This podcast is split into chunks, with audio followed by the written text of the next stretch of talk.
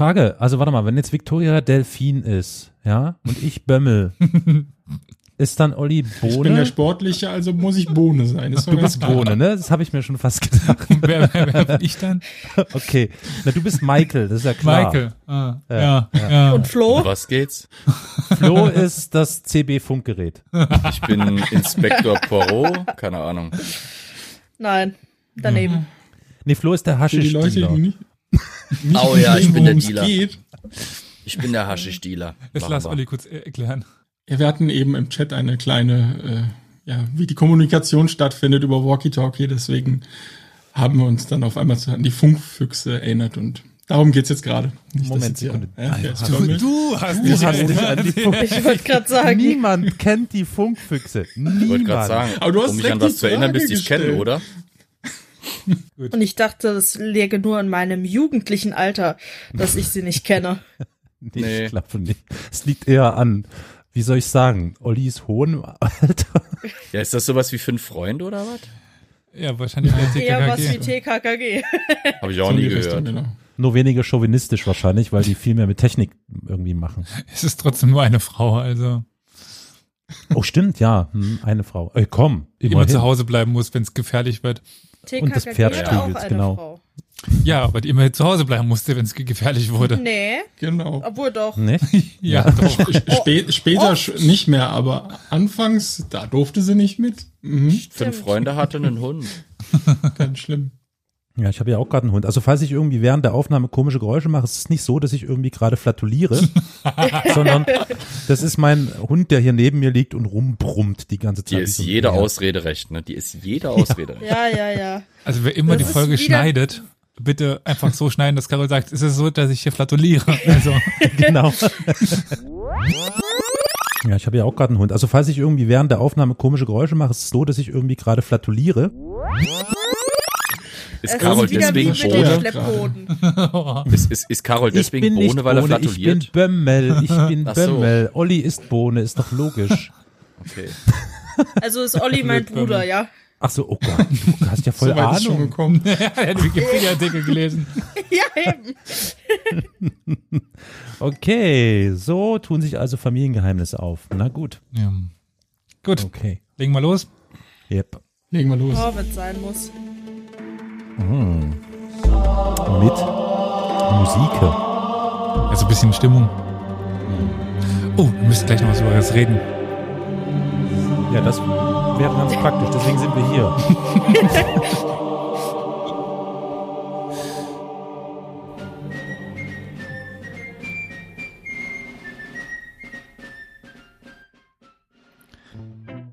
Herzlich willkommen zu einer neuen Folge Historia Universalis, dem Geschichtspodcast. Heute, seit gefühlt ewigen Zeiten, sind wir wieder vollständig.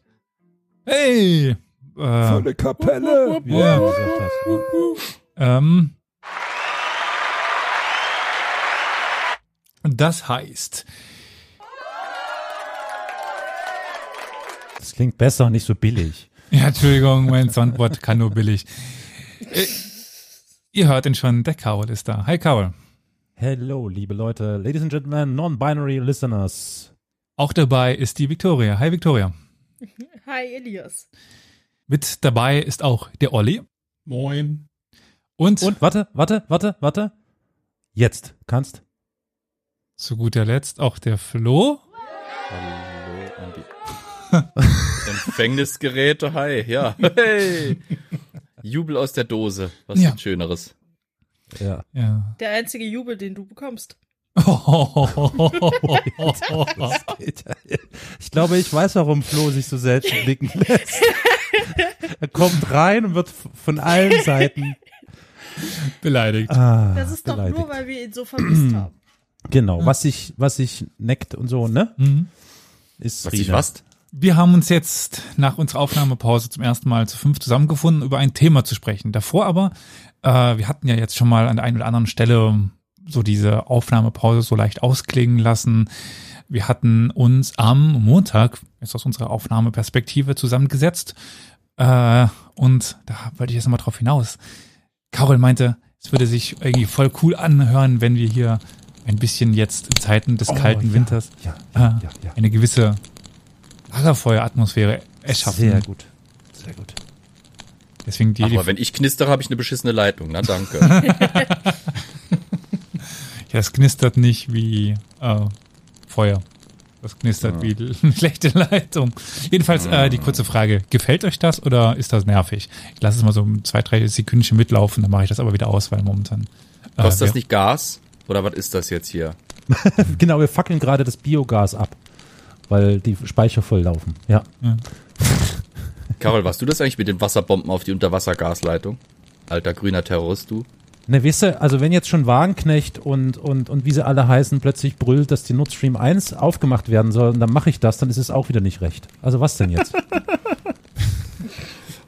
Also, also kannst du es keinem recht machen. Also ich finde das, ich finde das, wie gesagt, Thema ne, vorbereitet Ja. schüttelt schon im Kopf. Ja, aber der muss doch wissen, dass das die erste Folge nach der Pause ist. Wir haben nachzuholen. Naja, es ist ja nicht wirklich die erste Folge, nur weil du es letzte Mal nicht konntest. stimmt, das ist Ja, deine deswegen ist das die erste so. Folge. Ach hier. Dafür ist er davor eingesprungen. Also es ist schon Eben, ne? komisch. Ja, Also, weißt Flo du, war da- als erstes ja aus der Aufnahmepause draußen. Ich wollte gerade sagen, also da habt ihr echt wieder von euren hohen Rössern, bevor ihr euch ganz gewaltig an einem tiefhängenden Ast die Schnauze einrennt. Na super. Ja, hört ihr das Feuer? Das ist schon schön, oder? Ich finde das cool. Mir wird ganz warm ums. Herz. Oh Mann, Sorry. ey, Victoria, du bist ja so eine Und die Frauen darunter haben wieder Mittelalterbraut. keinen Sinn für Romantik, ne? Ja, wirklich wahr, ey. Wir sitzen hier schon in, in, im Stringtanga am Lagerfeuer und die Frau so, Moment, was? nein.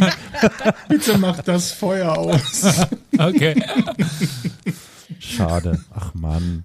Okay, hey, aber wir machen ab November, wenn es wirklich kalt wird, machen wir das jetzt wirklich ohne, da fragen wir niemanden, da wird doch jetzt, äh, Wir vielleicht legen noch. uns ein Bärenfell ins Foyer, das reicht doch, oder? Es geht doch um, es geht doch um die heimliche Atmosphäre für den Hörer und die Hörerin und wen auch immer. Verstehst du? Die sollen sich hinsetzen, dann hören die das Knackern eines Lagerfeuers oder was auch immer für ein Feuer und dann noch eure zarten und unsere zarten Stimmen und das ist doch toll, dachte ich so. Aber na gut, dann Gut, nicht. also dann, Bevor liebe Hörenden, bitte einmal oder so- Feedback geben, was ihr davon Ja, erhaltet. das ist gut. Ja, natürlich. Wir müssen mit, mit dem Rückkanal arbeiten. Ja, Feedback wäre sehr lieb von euch. Gebt uns bitte Aber eure bevor ihr dieses Lagerfeuer da hier bei DSF oder wo auch immer einschaltet, dann doch lieber mit unseren Stimmen gepaart. Es gibt übrigens auch auf Netflix ein, ein 4K-Lagerfeuer, ne? By the way, falls das jemand irgendwie braucht. Nicht Netflix unterstützen, lieber uns unterstützen. Über Kofi zum Beispiel oder über die IBAN. Oh, Alter. Smooth. Nicht schlecht. Nicht schlecht. Smooth. Läuft heute. Ist die Frage, ob es das auch bei Amazon Prime gibt. Und wisst ihr, was ihr mit Amazon Prime noch machen könnt?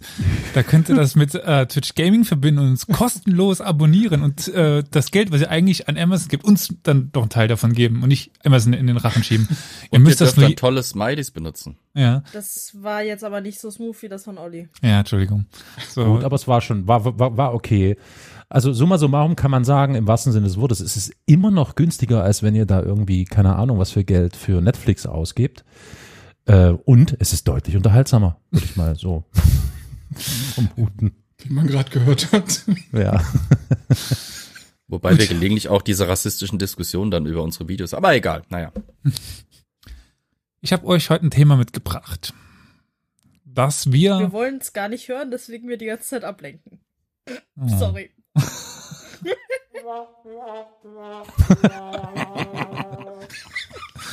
Oh nein, es fängt wieder an.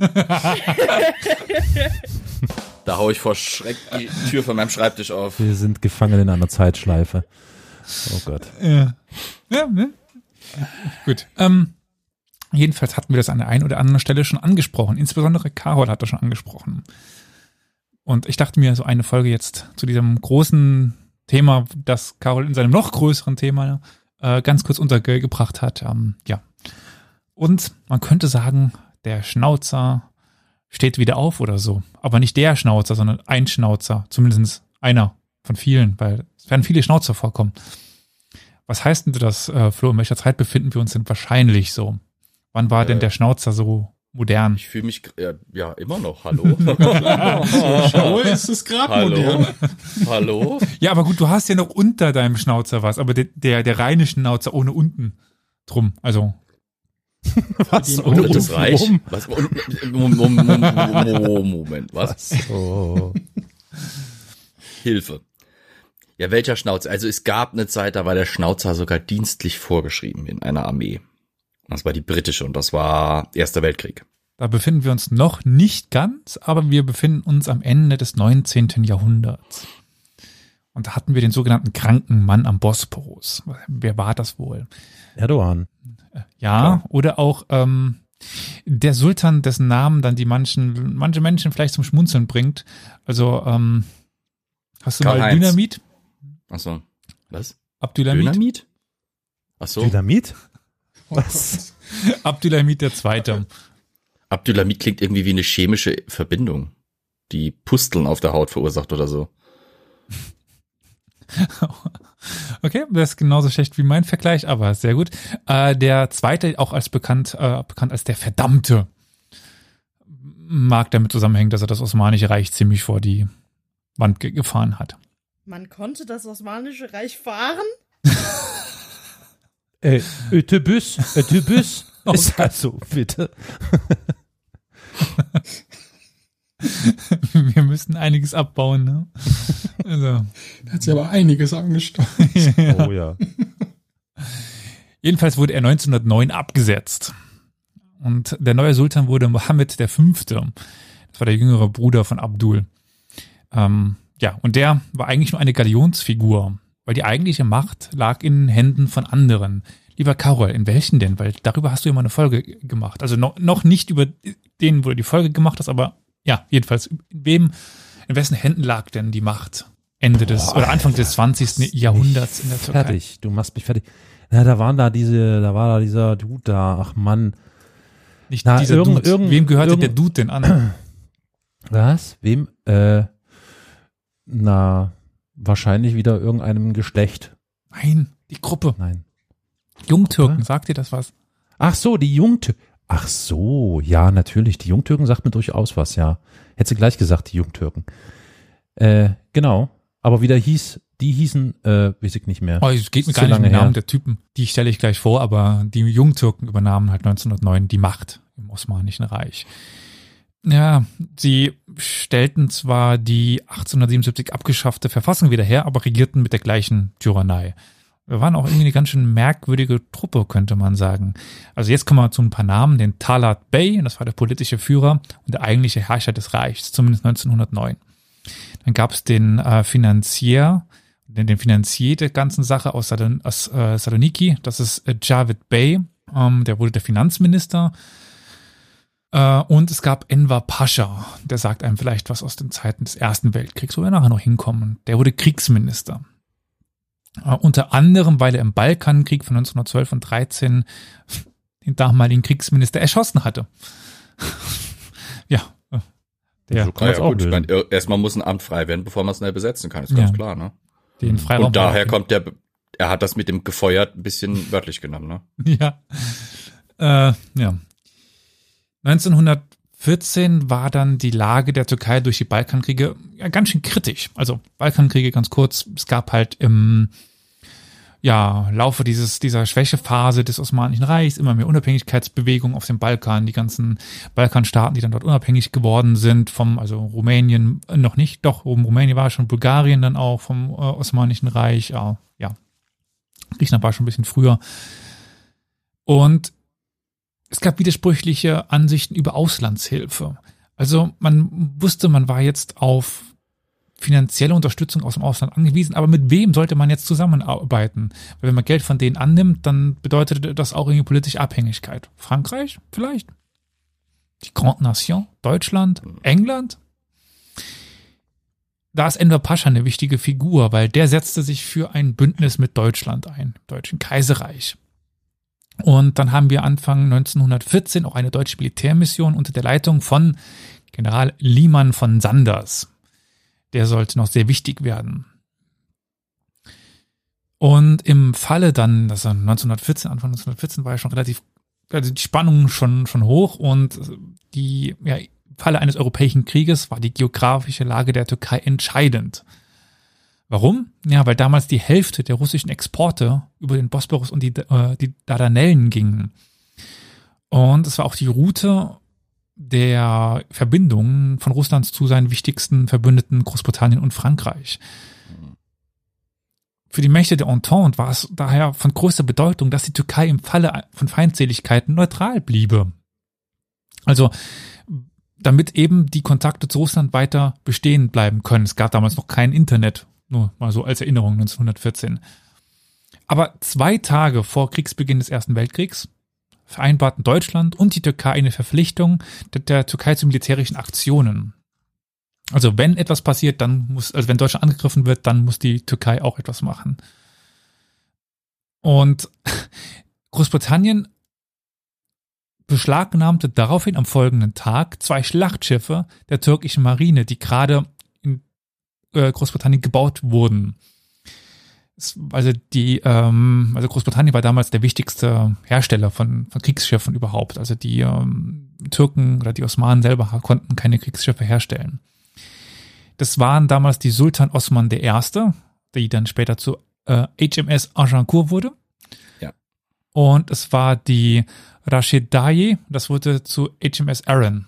Und aus Solidarität schickte dann Deutschland sofort den Schlachtkreuzer Göben und den leichten Kreuzer Breslau an die Türkei, um so die ja, türkische Marine zu unterstützen und dort wurde die dann auch eingegliedert. Das war doch sehr, sehr, sehr wichtig, weil die osmanische Regierung gar nicht so entschieden war, auf welcher Seite sie jetzt wirklich in den Krieg einsteigen sollte, beziehungsweise ob sie überhaupt irgendwas machen sollten oder ob, ob sie sich erstmal zurückhalten sollten.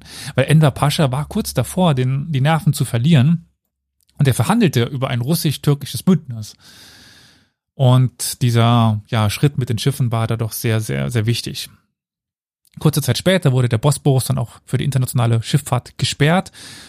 Und Ende Oktober griff dann auch die, ja, griff man von türkischer Seite aus die russische Schwarzmeerflotte an.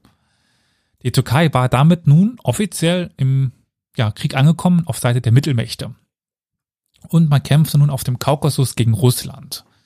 Das war die wichtigste Front zuerst einmal. Und da konnte man auch ganz gut Erfolge erzielen. Und man konnte den Druck auf das russische Zarenreich hochhalten. Und sowieso befand sich Russland damals vor allen Dingen in der Defensive und im Rückzug. Bin übrigens wirklich enttäuscht. Als Warum? du von Dardanellen gesprochen hast, hatte ich gehofft, dass es irgendwie in die Antike geht. Mit dem Schnauzer. Den Schnauzer hatte ich ausgeblendet. Mit dem Schnauzer in die Antike. Ja, nein, tut mir leid. Mit dem Schnauzer ausblenden, das, das äh, machen auch heute noch viele. Hm? Oh, nix, ich dachte nur gerade an die AfD. Egal, nee, nee, nehmen wir mal anders. äh, die SMS Göben übrigens ist vielleicht insofern interessant, als dass die tatsächlich bis weit in die 70er, ich glaube 75, 76, noch existierte und damit eines der letzten äh, Exemplare einer, äh, eines, einer, eines deutschen Kriegsschiffes aus dem Ersten Weltkrieg war. Die anderen sind ja alle entweder verschrottet worden oder bei Scapa Flow haben sie sich selber versenkt, aber die Göben hat in türkischem Dienst tatsächlich bis 76 weiter überlebt. Es sollte zu einem, oder es gab Initiativen, sie zu einem Museumsschiff zu machen, aber die Türkei hatte das Geld dafür nicht oder wollte es dafür nicht ausgeben, deswegen ist die dann abgewrackt worden. Hm. Eine lange Karriere gehabt, dieses Teil. Ja. Und man ja, entschied sich nun für, also von der Entente, dass man irgendwie Russland entlasten müsste. Und da entstand ja in einem Gespräch zwischen dem britischen Kriegsminister Lord Kitchener und dann auch Winston Churchill, das war damals der erste Lord der Admiralität, noch nicht den Winston Churchill, den wir also nicht in der Position, wie wir ihn hauptsächlich kennen, im Zweiten Weltkrieg.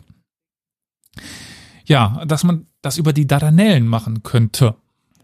Jetzt kurz Geografie, also Istanbul heutzutage liegt ja am Bosporus. Das ist diese Meeresenge, ähm, wenn man vom Schwarzen Meer auskommt, ins Marmara-Meer reinfährt. Also das Marmara-Meer ist zwischen Ägäis und äh, Schwarze Meer. Und die, wenn man jetzt auf eine ganz klassische Karte schaut, rechte Seite, das ist der Bosporus, und die linke Seite, wo das Marmara-Meer im Endeffekt zum äh, zu der Ägäis übergeht, das sind die Dardanellen. Also zwei Meeresengen, ähm, die schon durch die Geschichte immer wichtig waren, weil man dort sehr leicht übersetzen konnte. Man sieht jeweils das andere Ufer. Ähm, bei den Dardanellen sind es zehn Kilometer, beim Bosporus glaube ich sogar noch ein bisschen weniger. Da ist ja auch jetzt mittlerweile mehrere Brücken drüber. Ähm, ja, also, dass man sich das mal kurz vorstellt. Ja, das Wichtige ist, dass die Dardanellen auf der einen Seite durch das, ich sag mal, die Landmasse der Türkei eben abgegrenzt ist, aber auf der anderen Seite eben nur durch eine Halbinsel. Das heißt, da zieht sich also an dieser Meerenge entlang eine, eine relativ überschaubare Halbinsel entlang. Sehr überschaubar. Das ist das- also es ist mehr so sehr ein, überschaubar, genau. fast, fast wie so ein Landsteg. Also Ja, sehr, so sehr, Zunge, sehr ja. schmal, äh, Landzunge, ja. Äh, die Das dann aber halt sehr das weit ins Wasser hineinreicht. Genau. Ursprünglich sollte diese Expedition auf die Dardanellen von Griechenland durchgeführt werden. Das damals mit den alliierten Mächten sympathisierte, aber König Konstantin von Griechenland äh, war durch Heirat mit dem deutschen Kaiser verbunden und hatte sich für Deutschland en- entschieden dann doch. Deswegen war jetzt äh, für Churchill und einem gewissen Lord Fisher, Lord Fisher war der First Sea Lord, nicht der erste Lord der Admiralität, sondern der First Sea Lord, und die zogen jetzt zunächst eine Landung auf der europäischen Seite der Dardanellen. Ähm, das ist eben diese Halbinsel Gallipoli nach dem Ort. Äh, die zogen das in Erwägung. Ähm, also die europäische Seite ist diese sehr schmale Landzunge, von der wir gerade sprachen. Und das sollte begleitet werden durch eine Landung äh, auf der asiatischen Seite des Kanals, wobei dort das Meer quasi diese ja, Tarnlandung gewesen wäre, um den Angriff hauptsächlich auf der anderen Seite äh, nicht als den Hauptangriff darstellen zu lassen. Und das Ganze sollte durch ein Geschwader alter britischer Schlachtschiffe äh, begleitet werden, die als veraltet und daher entbehrlich galten. Und sobald man dann die maroden türkischen Küstenbatterien überwunden hätte, könnte die Hauptflotte dann ins Marmarameer einfahren. Dann hoffte man, dass Griechenland, Bulgarien und Rumänien und Italien ihre Neutralität aufgeben würden und mit einer großen Balkankoalition gegen die Türkei vorgehen würde. Und man stände ja dann sowieso überhaupt vor Konstantinopel. Und weil die ja der kranke Mann der Bosporus sowieso nicht durchhalten würden, wären die dann aus dem Krieg raus. So der Plan. Und wie es lief, war dann aber ein bisschen anders, würde ich behaupten. Russland freute sich natürlich über die Möglichkeit der Entlastung. Ähm, Frankreich bot ein Flottengeschwader an, äh, das dann auch unter britischem Kommando an dieser Operation teilnehmen sollte. Und es kamen immer mehr britische Schiffe, die zu dieser Expedition zugeteilt worden ist. Darunter jetzt auch mal neue Schiffe, nicht nur diese alten, sondern auch die HMS Queen Elizabeth. Und als Oberbefehlshaber wurde ein gewisser Ian Hamilton eingesetzt. Das ist der Schnauzer, um den es geht, den ich jetzt hier in der Ankündigung damals auf Twitter verwendet habe. Sir Ian Hamilton. Ganz passablen Schnauzer. Nicht so wie Flo, aber ja, man kann ihn schon sich anschauen. Mit dabei waren aber auch eine große Anzahl von australischen und neuseeländischen Soldaten. Ähm, und so machte zu den kommen wir nachher noch zu den australischen äh, und äh, neuseeländischen Soldaten, weil die spielen eine sehr, sehr, sehr, sehr, sehr wichtige Rolle. Und so machte sich Ende 1914 die Mediterranean Expeditionary Expeditionary Force. Force auf. So wie, ähm, so wie bei Dünkirchen, die Expeditionary Force. ja. Und eigentlich die Constantinople Expeditionary Force, aber jetzt die Mediterranean. Die äh, MI, wie, wie, wie könnte man das abkürzen? MEV. MEV. Nee, nicht VF. MEF. Ja, Ist, ist sehr passend. Nicht nur ist es die Abkürzung dieser Organisation, sondern es ist auch irgendwie so ein Geräusch, das man über die Gesamtoperation am Ende machen kann. MEF. Jetzt kann ich mal noch ein paar weitere Personen vorstellen. Also wir haben äh, jenen Ian Hamilton oder Sir Ian Standish Monteth, Monteth, wie spricht man das aus? Hamilton, Hm. M-O-N-T-E-I-T-H, Hamilton. Monteith oder Monteith. Monchichi. Monteith. Monchichi, genau, der Monchichi. Wir nennen ihn jetzt nur noch Monchichi. Monchichi, äh, Sir Ian Standish Monchichi Hamilton. Das war der Oberbefehlshaber, aber er hatte nie wirkliche Handlungsfreiheit. Äh, Ja, weil er zwischen Regierungen hin und her gereicht worden ist und auch weil ein gewisser Winston Churchill da doch oft mitreden wollte. Der war auf Korfu geboren, war aber eigentlich Schotte, 62 Jahre alt und hatte sein gesamtes Erwachsenenleben in der Armee verbracht. Äh, Und er stand dann auch immer im Schatten von Kitchener. Er galt als wenig durchsetzungsfähig und war eigentlich nicht bereit, ein eigenes Kommando zu bekommen. Zeit des ganzen Kampfes blieb er immer an Bord seines Schiffes und später auf der Insel Imbros. Also er war nie wirklich auf der Halbinsel, um überhaupt mitzubekommen, was dort passiert. Was vielleicht dazu beitrug, dass er die Realität etwas falsch einschätzte. Ja, dann der Kriegsminister und Feldmarschall Lord Kitchener spielt natürlich eine wichtige Rolle. weil er eben als Kriegsminister verantwortlich für diesen äh, ganzen, ja, für diesen Feldzug war schickte die falschen Streitkräfte unvorbereitet, wenig Nachschub äh, und auch die falschen Generäle überhaupt, um das zu machen. Dann haben wir den Generalleutnant Sir William Birdwood. Da war ein 50-jähriger britischer Befehlshaber der australischen und neuseeländischen Armeekorps. Und das, er wird als die Seele des ANZAC, ANZAC bezeichnet und war sicherlich einer der ja, besten Befehlshaber, die wir dort haben. Und jetzt kommen wir zu ANZAC. Was bedeutet das? Flo? Australian and New Zealand Army Corps. Also die kombinierten Streitkräfte äh, aus Australien und äh, Neuseeland, kolonialen Streitkräfte. Genau, und die spielen, wie ich schon sagte, eine sehr wichtige Rolle. Und er war ihr Befehlshaber, Birdie auch genannt, Birdwood. Wir haben Generalleutnant Sir Aylmer Hunter Weston, ähm, war auch ein Befehlshaber von einem Korps. Äh, ein vielleicht charmanter Mann, wie man sagt, aber er war unfähig, aus Fehlern zu lernen, weil wir kommen nachher noch zu einer seiner größten Fehler. Also auch wirklich kein guter Kommandant. Charmant, aber ohne Fähigkeiten, könnte man sagen. Wir hätten aber auch noch den Generalleutnant Sir Frederick Stopford, äh, der sich auch mehrfach dazu aus, dadurch auszeichnete, dass er die falschen Entscheidungen traf. Äh, er war 61 Jahre alt und wurde nur deswegen ausgewählt, weil er einfach alt war. Äh, nicht weil er fähig war, sondern weil er einfach alt war. Äh, gut.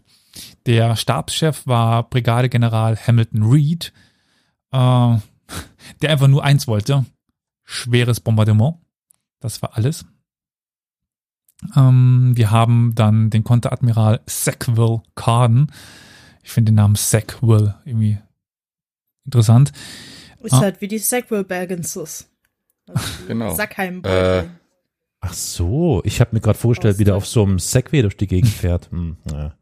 Sackville ist tatsächlich sogar die Na der Name einer Adelsdynastie. Ich bin mir gerade nicht sicher. Earls of Dorset? Do irgendwas mit D. Ich muss noch mal gucken, aber es gab einen Sackville unter Charles II., der ein berühmter Dichteradliger wurde. Ich google das gleich mal.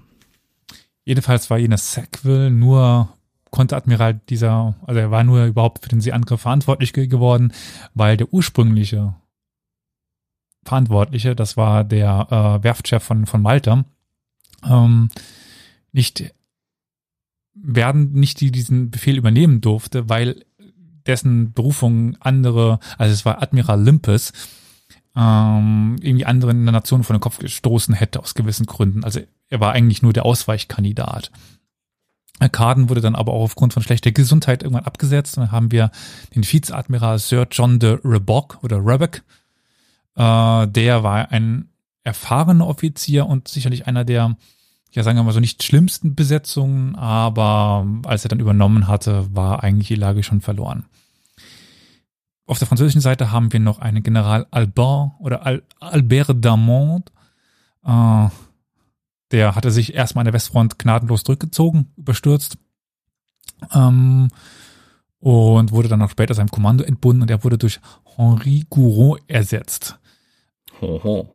Ja, auch er war in keiner Situation, da irgendwas groß zu, zu entscheiden, aber wir haben ihn auf jeden Fall auf, auf französischer Seite.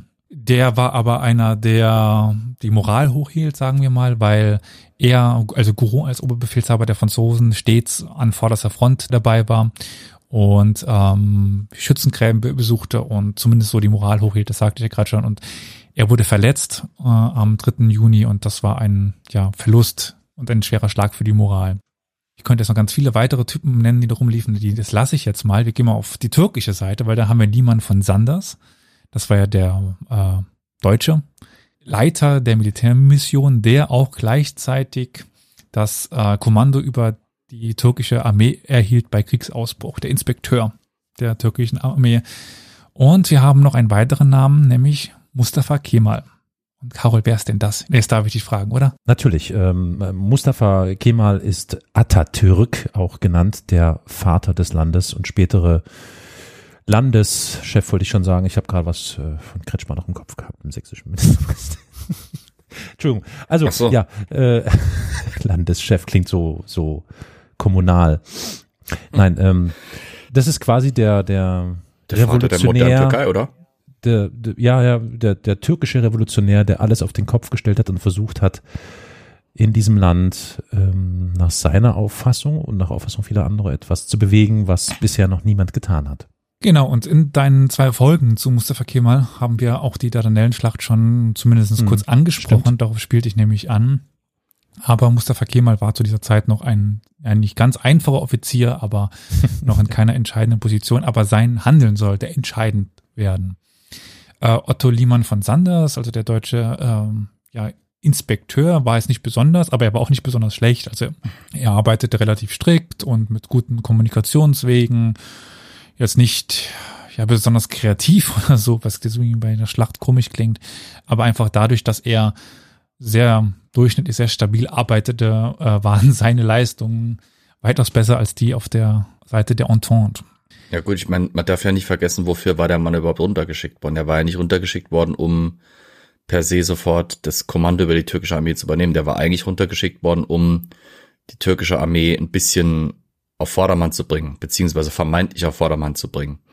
Äh, der sollte halt äh, quasi als Verbindung zwischen Deutschland, militärisch gesehen, als Verbindung zwischen Deutschland und der Türkei darstellen und so ein bisschen auch eine Angleichung an die erprobten und überlegenen deutschen Taktiken halt eben äh, hinkriegen. Mhm. Also er war halt eher ein Organisator, auf einer Heeresebene, als dass der jetzt irgendwie ein Schlachtenlenker sein sollte. Der sollte halt gucken, dass die Organisation der Verbände richtig ist, dass die ihre Logistik hinkriegen, dass die vielleicht ein paar taktische Schliffe bekommen, dass die Disziplin in die Truppe kriegen und so weiter, nach westlichem Vorbild halt äh, im, im, im besten Falle. Das hat er ganz vielleicht gut Technologie, genau, Technologie moderner benutzen.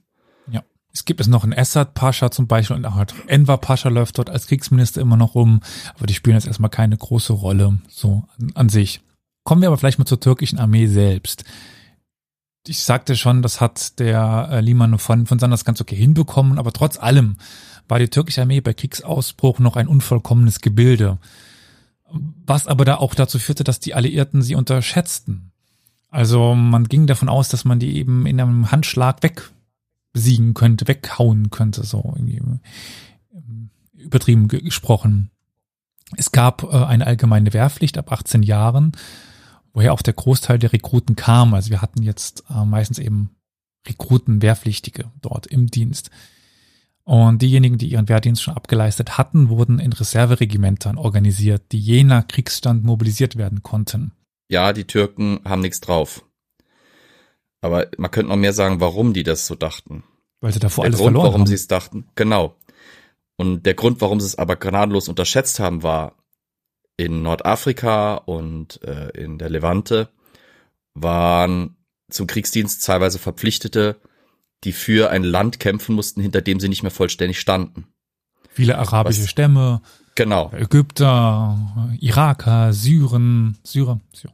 Was die, was die Alliierten halt nicht damit einbezogen war, dass jetzt bei dem Angriff auf die Dardanellen sie nicht auf solche in den Kriegsdienst gepresste aus den Extremitäten und aus den Randbereichen des Osmanischen Reiches stoßen würden, sondern hier würden sie auf in Anführungsstrichen echte Türken treffen. Leute, die eben aus dem Herzland, aus dem Kernland des Osmanischen Reiches stammten, echte Osmanen quasi, die mit einer ganz anderen Mentalität auch an diese Kämpfe drangehen würden, die mit einer anderen Moral und mit einer anderen Motivation an, die, an den Kampf rangehen würden und die auch besser ausgerüstet und trainiert waren, weil so wie alle anderen Reiche in Europa auch, haben die Türken natürlich die Truppen in den Randgebieten und gerade auch Truppen, die jetzt nicht aus ihren Kernleuten eben bestanden, nicht so gut ausgebildet, nicht so gut ausgerüstet. Man könnte jetzt war das so anders. Man könnte Vergleiche auf heute ziehen, ne?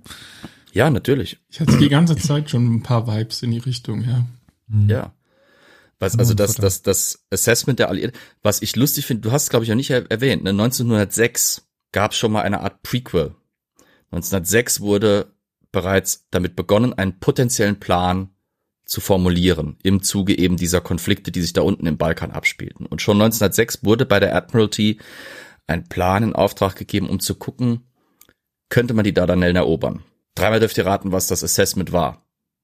Einfach drauf los, landen und ja. Nee, die Admiralty hat sofort gesagt, das funktioniert nicht. Die haben gesagt, die haben da Küstenfestungen auf zwei Seiten. Wir haben keine Ahnung, wie viele Minenfelder die dazwischen in die Dardanellen reinschmeißen und wir sollen da reindampfen, funktioniert nicht. Putzigerweise neun Jahre, äh, Quatsch, acht Jahre später, keiner sich mehr an den Plan erinnert. Hat keiner mehr, hat keiner mehr danach geschrien, dass, dass die da schon irgendwo in den Archiven einen Plan rumliegen haben, bei dem sie schon mal ein großes rotes Kreuz drauf gemalt haben, als No. Aber, sie, aber dann kamen sie quasi mit derselben Scheiße die nochmal um die Ecke gedampft und haben sie gesagt, jetzt versuchen wir es nochmal. Ich kann ein bisschen vorweggreifen, es hätte auch funktionieren können. Ja. Ja, aber hätte, hätte Fahrradkette. Aber kommen wir mal zurück zur türkischen Armee, die auch in dem Immobilisierungszustand im Krieg nie die volle Stärke erreichte. Also etwa ein Drittel ihrer Sollstärke äh, erreichte man. Was relativ wenig ist, würde ich mal so, so behaupten. Also da waren die auch sehr viele Probleme, äh, die wir heute auch in Russland zum Beispiel jetzt wieder sehen, um den Querverweis zu, zu ziehen, dass irgendwelche Dorfvorsteher Listen führen von Menschen, die gar, die gar nicht mehr existieren. Äh, und dann kriegt man halt irgendwelche Listen von Armeestärken, die der dann im Kriegsfall gar nicht ausgerufen werden oder ausgehoben werden können. Die Armee selbst oder die sagen wir mal die die Infanterie kämpfte vor allen Dingen mit dem 1890 eingeführten Mauser-Gewehr, also 7,65 Millimeter, das dem vom, vom Kaliber her einem belgischen Modell ähnelte, aber äh, auch dem spanischen für die Waffenexperten hier. Ich habe wenig Ahnung von Mauser-Gewehren, aber ja, es war im Prinzip fast dasselbe Modell, das die Deutschen auch benutzt haben. Und scheinbar die Belgier und die Spanier auch. Also sowieso ja, klar. einer der War ein wichtigsten. erfolgreiches. Modell. Ja. Der Großteil der türkischen Armee rekrutierte sich, also zumindestens, äh, wie Flo gerade schon, schon sagte, in Anatolien aus eben der Bauernschaft Anatoliens, also auch viel Ungebildete. Und außerhalb dessen von den, ja, wie, wie könnte man sagen, äh, Bewohnern dieser Landstreif, also eben viele Araber, viele arabische Stämme. Dann gibt's ja auch diese ähm, Episode mit Lawrence von Arabien, äh, der genau diese Stämme eben gegen das Osmanische Reich aufbringen soll. Die Qualität der Offiziere war auch eher gering, weil ihre Ausbildung einfach zu schlecht war. Also die Offiziere konnten reihenweise nicht schreiben und lesen, äh, was eine Offiziersausbildung schon etwas schwerer macht. Und Munitionsmangel hat auch dazu geführt, dass überhaupt wenig Schussübungen stattfanden, sodass auch die Treffsicherheit eher mangelhaft war. Äh, wie viele, vielleicht nicht an Flo, an die anderen, wie viele Munitionsfabriken gab es wohl im Osmanischen Reich? Ich habe absolut gar keinen Plan und rate ins Blaue hinein fünf. so, weil riesiges Reich, aber vermutlich wenig, wenn du so fragst. ist mal in die richtige Richtung. Eine. Oh wow. Oh Gott. Ich habe gerade noch überlegt, ob man eine sagen soll, aber da habe ich gedacht, nee, das kann nicht sein, aber gut. Doch, es gab eine in Konstantinopel. Es ist nur eine. And that's all. Das war ja auch eine Überlegung, wenn Konstantinopel fällt, können die osmanischen Soldaten irgendwann nicht mehr schießen, weil sie einfach keinen keine Munitionsnachschub mehr bekommen. Was aber seit jeher bei den Osmanen als, sagen wir mal, kompetent und gut galt, war die Artillerie, die osmanischen Kanonen. Also Artillerie in dem Sinne, mittlerweile ja nicht mehr richtig Kanonen, wie man sich das vorstellt. Haubitzen. Äh, Haubitzen, Feldgeschütze und so weiter und so fort. Also die galt seit jeher als kompetent. Die waren zwar auch nicht mehr top-notch, also nicht mehr die neuesten vom, vom Stand. Wir haben Krupp-Feldgeschütze, also 75 Millimeter zum Beispiel, oder auch 75 Millimeter Schneider-Gebirgsgeschütze. Also das eine ist von 1905, kann ich zum Beispiel sagen, also diese Schneider-Geschütze. Wir haben aber auch etwas ältere äh, 87 Millimeter Feldgeschütze aus äh, deutscher Hand und ja, Haubitzen äh, noch mit glattem Rohr. Äh, wir hatten nur wenige schwere, moderne Ge- Geschütze, also von kurz vor dem Krieg. Und auch die Festungsartillerie war veraltet.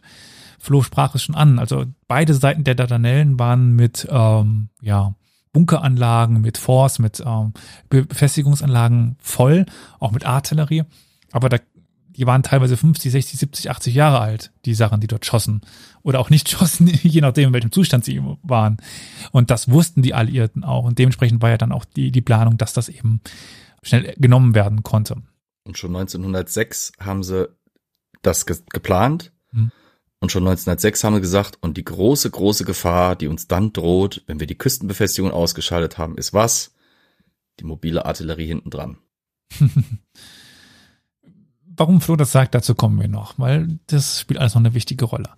Äh, die osmanisch-türkische Flotte war ja auch veraltet und konnte man ignorieren. Also abgesehen von der Göben Existent. und der Breslau äh, gab es noch zwei alte Schlachtschiffe, die Hedredin Barbarossa und die de Reis. Äh, es gab ein Küstenverteidigungsschiff aus dem Jahre 1869, einen gepanzerten leichten Kreuzer und verschiedene Zerstörerkanonen und Torpedoboote. Aber im Grunde genommen ist das irgendwie ein fröhlicher Vormittag bei den Briten. Die haben es einfach als nicht existent geführt. Die haben im Prinzip wirklich bis auf die Göben und die Breslau diese quasi als, ja, sind halt deutsche Schiffe, haben die im Prinzip die türkische Marine als nicht existent gewertet. Das gefährlichste, was die Briten äh, an, der, an der türkischen Marine fanden, waren Minenleger. Genau. Die alliierten Truppen wiederum haben wir eben hier die Seite, also diesen ANZAC Corps. Es gibt diesen Spruch des australischen Premierministers Andrew Fisher, dass ja Australien Großbritannien bis zum letzten Mann und dem letzten Schilling unterstützen würde im Krieg. Äh, sind sehr viele junge Männer dort drin gewesen, also wirklich ja teils noch minderjährig, 17, 18, 19-Jährige, die dort äh, ja relativ frisch eingerufen worden sind. Also wenn ich Flo, korrigiere mich, so eine wirklich stehende Armee hatten ja sowohl die Neuseeländer als auch die, die Australier zuvor nicht dieser Korb, dieser Enzer-Korb wurde ja neu für den Krieg dann ausgerufen. Ja, sie, die Grunddoktrin war immer, äh, dass, dass Großbritannien seine Kolonien schützen würde. Deswegen haben auch, haben wir auch erst sehr spät im Zweiten Weltkrieg wirklich eine dedizierte, aufgebaute australische und neuseeländische Marine. Vorher war es teilweise so, dass dann die Bürgerinnen und Bürger von Australien oder Neuseeland haben dann Geld zusammengelegt und dann wurde ein Schlachtschiff in Großbritannien gebaut, das dann eben quasi dem der britischen Royal Navy vom Volk Australiens oder Neuseelands eben zum Geschenk gemacht wurde. Aber eine eigene Truppe brauchten die bis dahin nicht. Das war neu. Mhm. Das war halt eben die Reaktion auf die globale Natur dieses Krieges. Es wird auch gerade im Chat gefragt, ob das in Australien und Neuseeland nicht Freiwillige waren. Ja gut, gerade zu Kriegsbeginn war ja fast alles freiwillig. Ja, kann ich aber ehrlich gesagt jetzt gerade nicht hundertprozentig beantworten. Also im Zweiten Weltkrieg, ja, im ersten, ich glaube auch. Erstmal. Mhm. Also diese Kriegsbegeisterung gerade zu, zu Beginn, da sind ja ganz, ganz, ganz viele junge Männer, ja. haben sich dann freiwillig gemeldet. Ähm, auf französischer Seite haben wir noch äh, viele koloniale Truppen. Also das ist auch nochmal wichtig, dass wir, wenn wir die Bilder dort sehen, von, also wir sind jetzt im Ersten Weltkrieg, da haben wir Bilder und da sehen wir eben ganz viele auch arabisch aussehende und afrikanisch aussehende Menschen auf französischer Seite. Ja, warum waren die so, äh, dem Chat kommt die Frage, warum die so, so motiviert waren, nach Europa in den Krieg zu, zu ziehen. Es ging ums Empire. Die Angst war, äh, wenn man den Deutschen oder überhaupt dieser, dieser, den Mittelmächten jetzt nicht irgendwie hier Einhalt gebietet, dann wird die eigene imperiale äh, Überlegenheit äh, zum Ende gebracht. Das, ihr dürft nicht vergessen, das ist die Zeit, wo das British Empire noch funktionierte halbwegs. Kurz darauf beginnt der Niedergang, äh, der dann sich nach dem Zweiten Weltkrieg beschleunigt und dann in den 50er, 60ern so richtig loslegt.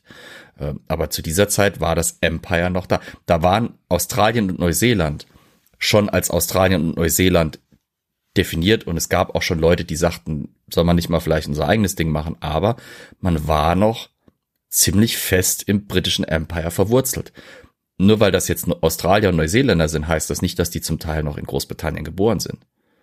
Das sind ganz viele Auswanderer. Ich meine, die erste diese, Generation. Diese Frage kann man sich im Ersten Weltkrieg ja auf vielen Seiten stellen. Ich meine, im Endeffekt, um was ging es denn in diesem Krieg? Ja gut, wer kriegt das Bein am höchsten imperial gesehen? Genau, also das ist ja noch für uns jetzt aus unserer Perspektive super schwer zu verstehen, weshalb denn da überhaupt Menschen sich die ganze Zeit freiwillig gemeldet haben.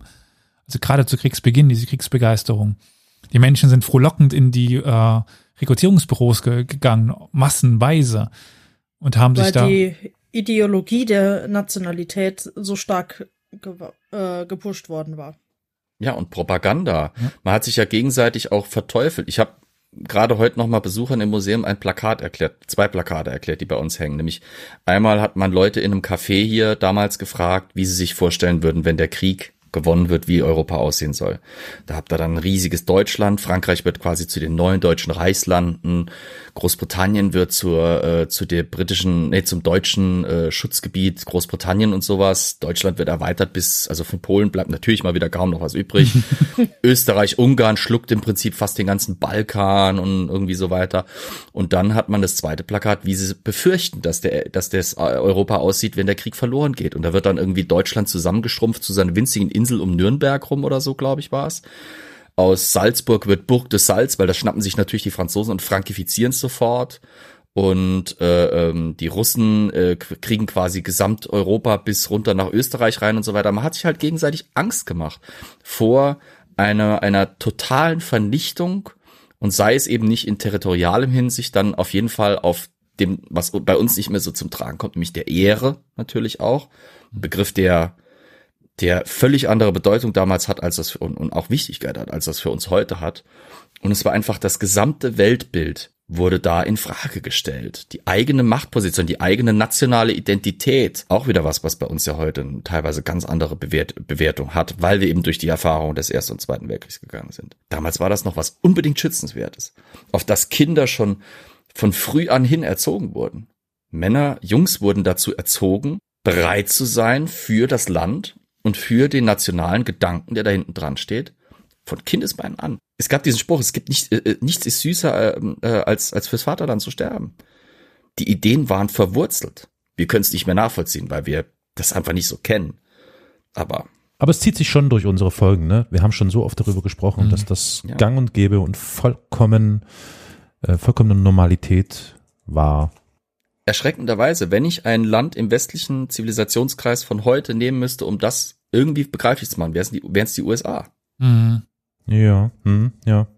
Bei denen ist das noch am ehesten so ausgeprägt, dieser teilweise auch blinde, nichts hinterfragende Nationalstolz. Mhm. Und diese Überlegung, keiner kann uns ans Bein pissen und wer es versucht, kriegt auch eine auf die Schnauze. Ja. Und selbst wenn wir dabei draufgehen, wir behaupten unsere Position als Top Dog. Und damals wollten das alle. Damals hat man halt nicht den unbestreitbaren Machtblock USA, sondern damals hat man den Machtblock Großbritannien und sein Empire, Frankreich und sein Empire oder sein, sein Kolonialreich, Deutschland und den Versuch eines Kolonialreichs. Österreich, das, das nach und nach dem quasi echt äh, unterm Arsch die Eier knacksten äh, weil dem da die, äh, die ganzen Kleinstaaten drohten wegzurennen. Und im Prinzip war ja der Erste Weltkrieg auch der Effekt davon, dass das österreichische Multikulti-Vielvölkerreich quasi am implodieren war. Und dann hast du noch da Russland, das plötzlich mit seinem Panslawismus Anspruch darauf erhebt, äh, sich überall einzumischen, obwohl es im Inneren noch nicht aufgeräumt hat. Im Gegenteil, im Inneren selber morsch war. Und dann halt das Osmanische Reich, den kranken Mann am Bosporus, auf den selbst die selbst, selbst die etwas kleineren Staaten teilweise mit, mitleidig runtergeguckt haben, weil denen halt wirklich um die Jahrhundertwende angefangen haben, ihre, ihre Fäse äh, wegzuschwimmen. Ihre Fäse wegzuschwimmen, ja. Aber ich würde sagen, wir kehren mal zur eigentlichen Schlacht zurück. Historia Universalis ist ein kostenloser Podcast. Allerdings kostet uns seine Vor- und Nachbereitung jede Woche viele Stunden. Wenn dir gefällt, was wir tun, dann freuen wir uns über eine Kaffeespende über co-fi.com slash Historia Universalis oder finanzielle Unterstützung in Form einer SEPA-Überweisung. Alle weiteren Informationen zu Spendenmöglichkeiten findest du in der Episodenbeschreibung.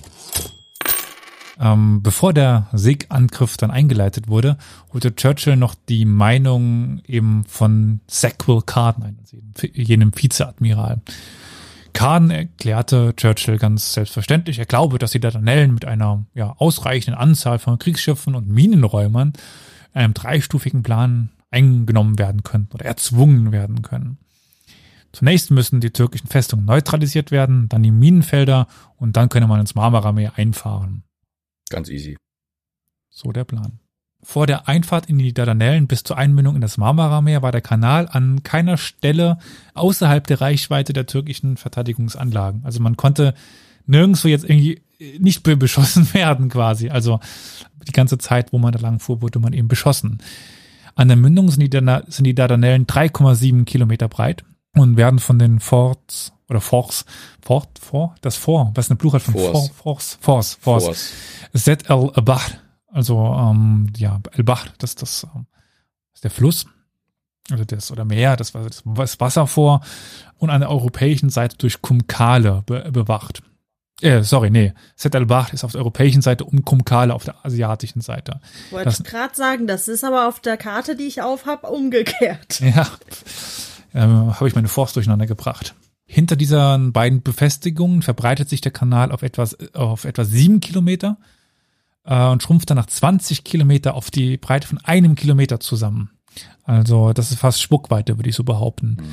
Und gerade die Engstellen, also eben diese Einfahrt mit den 3,7 und auch später die 1 Kilometer Stelle wurden durch Festungen nochmal extra geschützt. Neben schweren Geschützen gab es auch Scheinwerferbatterien äh, und auch Scheinbatterien, äh, die eigentlich nur Rauch ausstießen, aber um das Feuer der Angreifer auf sich zu lenken. Am 19. Februar begann Karten seinen Angriff auf die Dardanellenmündung mit zwölf Großkampfschiffen. Ein, oder das Bombardement begann aus großer Entfernung und wurde kaum erwidert, weil, ja, die waren zu weit weg. Ähm, ja, es war aber auch klar, dass die Flotte näher heranrücken musste, um dann auch das Feuer beobachten zu können. Also wenn die in ihren Bunkern drin sitzen, dann ja, äh, ich muss gerade äh, auch wie Flo den, den Chat lesen. äh, da wurde gerade der Kommentar gegeben, dass der erste Schuss nach äh, unter einer Stunde kommt und äh, ich müsste noch was von, von dir lernen, Flo. Ja, Amateur. Zumindest live sind wir eine Stunde dreißig schon. Aber ja, keine Stunde sind wir in dem Gespräch über dieses Thema drin. Jedenfalls musste man eben nah an die Flotten oder näher an dieser ähm, Befestigung heranrücken, um zu sehen, aus welchen Löchern denn jetzt die Artillerie von den Türken schießt, um dann dort drauf zu, zu schießen, um so dann die Artillerie, die äh, Flotten, äh, die äh, Küstenbatterien so rum auszuschalten. Es gab aber dann schlechtes Wetter und man musste bis zum 25. Februar erstmal warten. Und da ging dann die Flotte in einen Nahangriff über, sagen wir mal. Also äh, man fuhr näher heran, um eben dann gezielt die Küstenbatterien auszuschalten. Das ist auch ganz gut gelungen. Äh, die Verteidigungsanlagen am Eingang der Dardanellen wurden überwältigt, die türkischen und deutschen Garnisonen zogen sich zurück und alliierte Landungstrupp konnten Kumkale und el-Bahr besetzen. Hätte gut laufen können. Noch alles nach Plan. Soweit, so gut. Aber der türkische Gegenangriff warf die Invasionstruppen wieder ins Wasser und man musste sich wieder zurückziehen. Also der erste Landungsversuch ist schiefge äh, schiefgegangen. Wie war das Verhältnis der Rohre zwischen den Landbatterien und den Schiffen? B -b -b Boah, äh, ist die Frage, wie viel, also meinst du mit Scheinbatterien oder ohne? Und nur die, auf die die geschossen haben oder alle? Also die hinteren waren natürlich, die konnten nicht schießen. Zahl und Kaliber waren ja eigentlich unbedeutend. Das, der große Vorteil des Schiffes ist, das kann sich auf dem Wasser bewegen. Mhm. Großer Nachteil der Festung ist, die kann, kann sich nicht bewegen. bewegen. Also die das Türken heißt, waren die, unterlegen. Die, genau, also selbst wenn du eine, keine Ahnung, 30 äh, Zentimeter Kanone an, an die Küste stellst, schön und gut. Das Problem ist, es war vielleicht vorhin ein bisschen missverständlich, die haben eben nicht so große Bunker da stehen. Also ihr dürft euch nicht die Befestigung so vorstellen wie am Atlantikwall, also ein riesen Betonklotz, wo dann vorne ein Rohr rausragt, sondern das sind einfach Mauern, Schanzen, hinter denen stehen dann halt Kanonen. Teilweise vielleicht ein bisschen absenkbar, so dass man quasi die in der Deckung nachladen kann, aber generell sind das einfach nur mit paar Mauern und paar Gräben und so weiter gesicherte, aber stationäre Artilleriebatterien, von denen aber auch jeder inzwischen weiß, wo die sind, weil die halt schon seit Jahrzehnten da sind. Das heißt, was die Briten machen müssen, ist im Prinzip einfach nur ständig wechselnden Kurs einschlagen, mehr oder weniger. Äh, die Türken müssen sich quasi, äh, Osmanen muss man ja eigentlich korrekterweise sagen, müssen sich erstmal einschießen auf ein Schiff, aber solange die sich, sobald die sich eingeschossen haben auf die alte Position des Schiffes, ist das schon wieder woanders. Während die Kanone immer noch an derselben Stelle steht für die Briten. Das heißt, für die ist es gar kein großes Problem. Selbst wenn die Kanonen der Briten kleiner sind, veralteter sind, die haben den großen Vorteil, bis sich der Gegner eingeschossen hat. Das dauert eine Weile. Die äh, türkischen Waffen waren in Anzahl unterlegen, in Kaliber unterlegen und natürlich Mobilität unterlegen, also komplett unterlegen. Ja. Ja. Also wie gesagt, da, da schossen teilweise 100 Jahre alte Kanonen und es gab schon ein paar befestigte Stellungen, so ist es nicht, aber die jetzt nicht, also kein Bunker aus dem Zweiten Weltkrieg. Ja, genau. Eher ein Bunker aus dem Ersten Weltkrieg eben, wenn überhaupt. Also, ja, das also war die geringste Zahl. Backstein, ja. Backstein, überhaupt steinerne Befestigungen, noch keine großen Betonbefestigungen genau. in dem Sinne. Die meisten Kanonen in der in der äh, Küstenverteidigung sind Direktfeuer, also äh, die schießen nicht ballistisch, also im Sinne von schießen in einem Bogen über eine Deckung hinweg oder sowas, sondern die schießen normalerweise auf diese kurzen Distanzen, für die sie ja ausgelegt sind. Die sind ja wirklich drauf gedacht, da fährt einer, der blöd genug ist, uns quasi direkt vor die Flinte zwischen zwei dieser Befestigungen. Da mhm. willst du nicht erst mit einer großen Bogenschuss oder sowas, da willst du mit Direktfeuer hinhalten. Problem ist, sobald du ins Direktfeuer willst, bist du auch für den Gegner unten auf dem Wasser direkt beschießbar. Das wird denen halt zum Verhängnis. Auf eine Kanone kommen dann halt drei auf dem Schiff, Es müssen ja auch nicht nur die Hauptbatterien eines Schlachtschiffes sein, die auf so eine Befestigung schießen. Da schießen halt auch die mittleren Kaliber und selbst die kleineren auf diese kurzen Distanzen. Das heißt, da kann ein ganzes Schlachtschiff kann seine ganze Breitseite auf so eine Kanone abfeuern, die alleine zurückschießt. Es gab es aber noch ein Problem. Wir hatten nämlich, oder die Alliierten hatten zu dem Zeitpunkt ein Wasserflugzeug. Das sollte als Aufklärer fungieren, um die großen Geschütze ausrichten zu, zu können. Das war ja noch lange eine sehr äh, oft angewendete Strategie, dass die Flugzeuge auch dazu verwendet wurden, um die Artillerie zu koordinieren. Und dieses Wasserflugzeug konnte nicht starten wegen schlechtem Wetter. Wir hatten Dauer, wir hatten sehr, sehr lange sehr schlechtes Wetter dort und dadurch wurden die Flottengeschütze der Alliierten schlechter oder sind schlechter oder konnten schlechter schießen eben. Und es gab immer weiter Verzögerungen und auch die Minenräumboote weigerten sich einzugreifen, also die alliierten Minenräumboote, weil sie eben, jetzt kommt das wieder, was Flo sagte, die wollten nicht vor die Flinten der Osmanen äh, fahren, also sie wollten nicht in die Dardanellen rein, wo ja nur drei Kilometer äh, Abstand war, wo die dann eben direkt hätten drauffeuern können, die wollten weiter in sicherer Entfernung bleiben. Ja. Und es waren Zivilisten. Die Briten haben da nicht dedizierte Minenräumer hingeschickt, sondern unglaublich, das waren zivile Fischerboote. Die haben da Fischer hingeschickt. Stellt euch quasi einen Trawler aus der Zeit vor, der da hinfahren soll. Leute, die keine Ausbildung haben in Minenräumen. So nach dem Motto, schmeiß halt mal die Angel aus und guck mal, was du dran kriegst. Oder fangt sie in euren Netzen und schleppt sie dann irgendwo hin, wo ihr sie sicher detonieren könnt.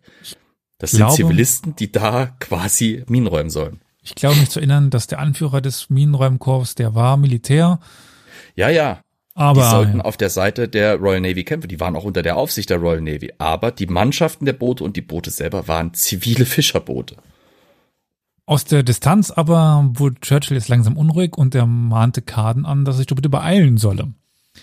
Aber Carden sah sich in einer ziemlich aussichtslosen Situation und bekam am 15. März einen Nervenzusammenbruch. Und dann übernahm de Rubeck das Kommando und startete einen allgemeinen Großangriff.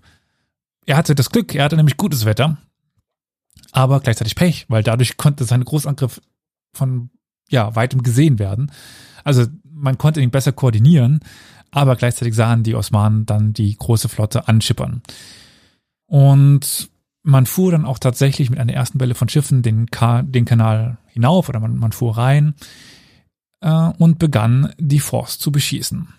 Den Küstenbatterien gelang es dann auch tatsächlich, einige Aufbauten der alliierten Schiffe zu beschädigen. Und um die Mittagszeit, nach schon 90 Minuten Gefecht, musste Drobeck dann einer zweiten Welle das Signal geben, heranzurücken. Und damit konnte man dann die Force mehr oder weniger zum Schweigen bringen.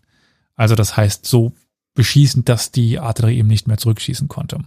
Kurz vor 14 Uhr gab Drobeck dann den Franzosen das Signal, sich zurückzuziehen und durch eine dritte Welle ersetzt zu werden.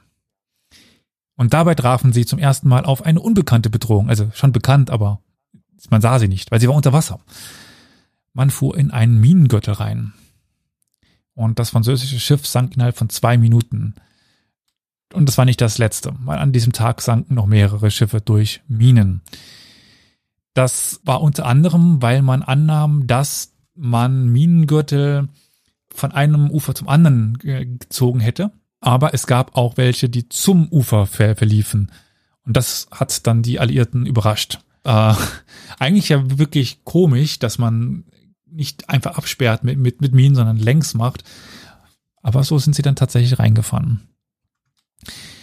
Als die Verluste dann weiter gingen und irgendwann auch zu hoch wurden, musste man die Besatzung der kenterten Schiffe erstmal retten und zog sich am Abend zurück. Doch trotz der Verluste, also man hatte, wie gesagt, mehrere Schiffe verloren, äh, war man dann doch überzeugt, die Schlacht gewonnen zu haben und dass ein erneuter Vorstoß dann erfolgreich sein würde. Man hatte drei Schiffe verloren und drei Schiffe mussten repariert werden. Aber dazu musste man nach Malta fahren, wo ein großer britischer Hafen war. Auf türkischer Seite gab es ein ganz anderes Problem. Man hatte mehr als die Hälfte der Munition verschossen. Also quasi noch, noch mal so ein Angriff und wäre kein Zurückschießen mehr gewesen. Jetzt entschied man sich aber aus Gründen, die man nicht genau nachvollziehen kann, auf britischer Seite für den nächsten Angriff für einen anderen Plan. Also nicht nochmal mit der Flotte rein, weil hätte man das gemacht, hätte man quasi alle Munition der Osmanen verbrauchen lassen können und äh, schlussendlich dann in Ruhe die Minensuchschiffe ein einsetzen können, hätte man dann tatsächlich ins Marmara Meer reinfahren können. Wahrscheinlich war man sich tatsächlich nicht der Munitionsknappheit bewusst auf osmanischer Seite und man entschied sich für die Landung. Kitchener erklärte, dass die Armee nun bereit sei, die Last zu tragen und ja, man wollte landen und dann das Ganze auf Land aufrollen und nicht übers Wasser. Flo, du guckst wieder kritisch. Ja gut, es ist klar, warum die nicht nochmal reinfahren wollten. Die Royal Navy hat gesagt, wir haben zwei Schlachtkreuzer verloren, die Franzosen haben zwei Schlachtschiffe verloren. Wir wissen immer noch nicht, wie die Minen aussehen. Außerdem hatten die, die äh, Osmanen da noch immer diese Nusret da rumfahren, dieses äh, komische deutsche Minenboot, das sie da noch hatten. Und das Ding hat einfach permanent neue Minen ausgekackt, auf gut Deutsch gesagt, und, und sie wussten überhaupt nicht wo. Und die Minensuche haben nicht wirklich funktioniert. Sie wussten nicht, dass die Osmanen kaum noch Munition haben. Das Plus, war das große Problem. Genau, und, und dann natürlich fahren die nicht nochmal rein. Das Problem war, dass die gemerkt hatten, okay, mag sein, dass die Artillerie nachlässt, aber die Minen lassen nicht nach. Und sie hatten keine Möglichkeit. Die Minensuche haben nicht mehr funktioniert. Die wollten auch nicht mehr, die konnten einfach nicht so, dass das, das hat nicht funktioniert, wie die Briten sich vorgestellt haben. Du kannst nicht einfach zivile Fischer da reinschicken, die dir die Minen räumen. Das geht nicht. Und nach, nach vier Schiffen Verlusten, die, die hatten nur zwölf. Die hatten äh, äh, neun, nee, 13 Schiffe hatten sie, glaube ich. Neun britische äh, Schlachtschiffe und Schlachtkreuzer und vier französische. Und jetzt hatten sie schon vier Stück verloren. Das war ein horrender Verlust. Das konnten die sich nicht nochmal erlauben. Also haben sie gesagt, gut, die Armee muss uns jetzt helfen. Die Idee war außerdem, was denen klar geworden war, dass äh, mag sein, dass die Küstenbatterien ausgeschaltet waren, aber die mobilen Artilleriebatterien waren jetzt eine Gefahr geworden. Die haben nämlich angefangen, auf die Minensucher zu schießen. Das heißt, es waren die Haubitzen, von denen wir vorhin gesprochen haben. Und das Gemeine ist, dass die, das Gelände rund um diesen, diese Dardanellen so zerklüftet ist, dass die Haubitzen, die eben Steilfeuergeschütze sind oder, oder eben ballistisch schießen, sich in aller Ruhe aus irgendwelchen Bodenfalten, Dellen, Ravinen da irgendwie einschießen konnten. Und darauf konnten die Briten nicht reagieren, weil ihre Schiffe hatten keine Artillerie, die da gegenfeuern konnte, weil die normalerweise eben nicht auf die kurzen Distanzen, die es hier nötig gewesen wäre, ballistisch schießen konnten. Kurzum, die saßen in einer Situation, wo sie enorme Verluste hatten, nicht wussten, was der Gegner noch kann, noch hat, nicht wussten, was im Wasser rumdümpelt, keine Bereitschaft mehr da war, noch mehr Schiffe draufzusetzen, dass sie da irgendwie durchstoßen mit Gewalt. Aber man hat ja noch die Karte der Armee in der Rückhand. Also spielt man sie halt jetzt aus. Das mag sicherlich aus der Distanz des, äh, also in der Zukunft befindlichen Menschen, der sieht, wie die osmanische Seite aufgestellt war, sein, aber ähm, es gab schon Überlegungen, nochmal mit der Flotte reinzugehen, nochmal da nachzustoßen. Das sind ja tatsächlich auch nur, also ähm, du hast die großen Schiffe aufgezählt. Ich glaube, es gab auch zu der Zeit noch Flottenverbände in Ägypten und auf Malta, die noch äh, zur Verfügung hätten stehen können. Also es hätte auch nochmal weiter auf äh, See stattfinden können. Man hatte die, äh, Küste, die Küstenbefestigung ja mehr oder weniger außer Kraft gesetzt. Und klar, hätte man gewusst, wie wenig Munition die gehabt hätte und so weiter. Das ist schön, was, was wäre, wenn, hätte, hätte und so weiter. Aber ja. Äh, wie dem auch immer sei, wir, wir müssen jetzt ja damit arbeiten, was wir haben, als dass man nun eben gelandet ist. Man wollte zumindest landen. Das Problem war, dass die ähm, Landstreitkräfte und die Seestreitkräfte unter, unter, ja, unter unterschiedlicher Führung standen. Also die arbeiteten nicht mit zu, nicht zusammen. Und zuerst waren die Truppen auch über ganz viele griechische Inseln verteilt. Also man musste die zusammensuchen, mehr oder weniger. Man hatte auch keine Landungsschiffe dabei. Äh, der Nachschub war planlos irgendwo verteilt und es war alles ziemlich chaotisch. Also Ian Hamilton musste erst einmal seine Armee reorganisieren und es dauerte jetzt wirklich ja einen Monat, bis man auch aus Ägypten heraus das Ganze neu organisiert hatte und nun plante zu landen. Nur wo war die Frage? Es gab vier mögliche Landungsplätze. Im Norden der Halbinsel befindet sich Bulaya, in der Mitte der Westküste Sufla und weiter südlich Aribornu und ganz im Süden der äh, Halbinsel ist das äh, Helles Kap, das Hellenen Kap.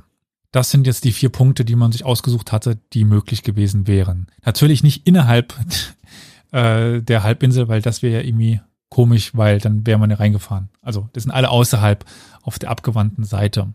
Für die Verteidigung war wichtig, dass sie alle von hohen Bergen überragt worden sind. Also wir haben überall im Hintergrund äh, Berge und äh, militärisch ist es ja problematisch, wenn du von, also du musst immer den, den High Ground, den, das erhöhte Gelände haben und runterschießen. Das macht äh, militärisch leichter, als nach oben zu, zu schießen und die Anhöhen zu erstürmen. Jetzt mal ganz, ganz, ganz basal, ganz grundlegend ge gesagt, gibt da noch gewisse Sachen, aber ja.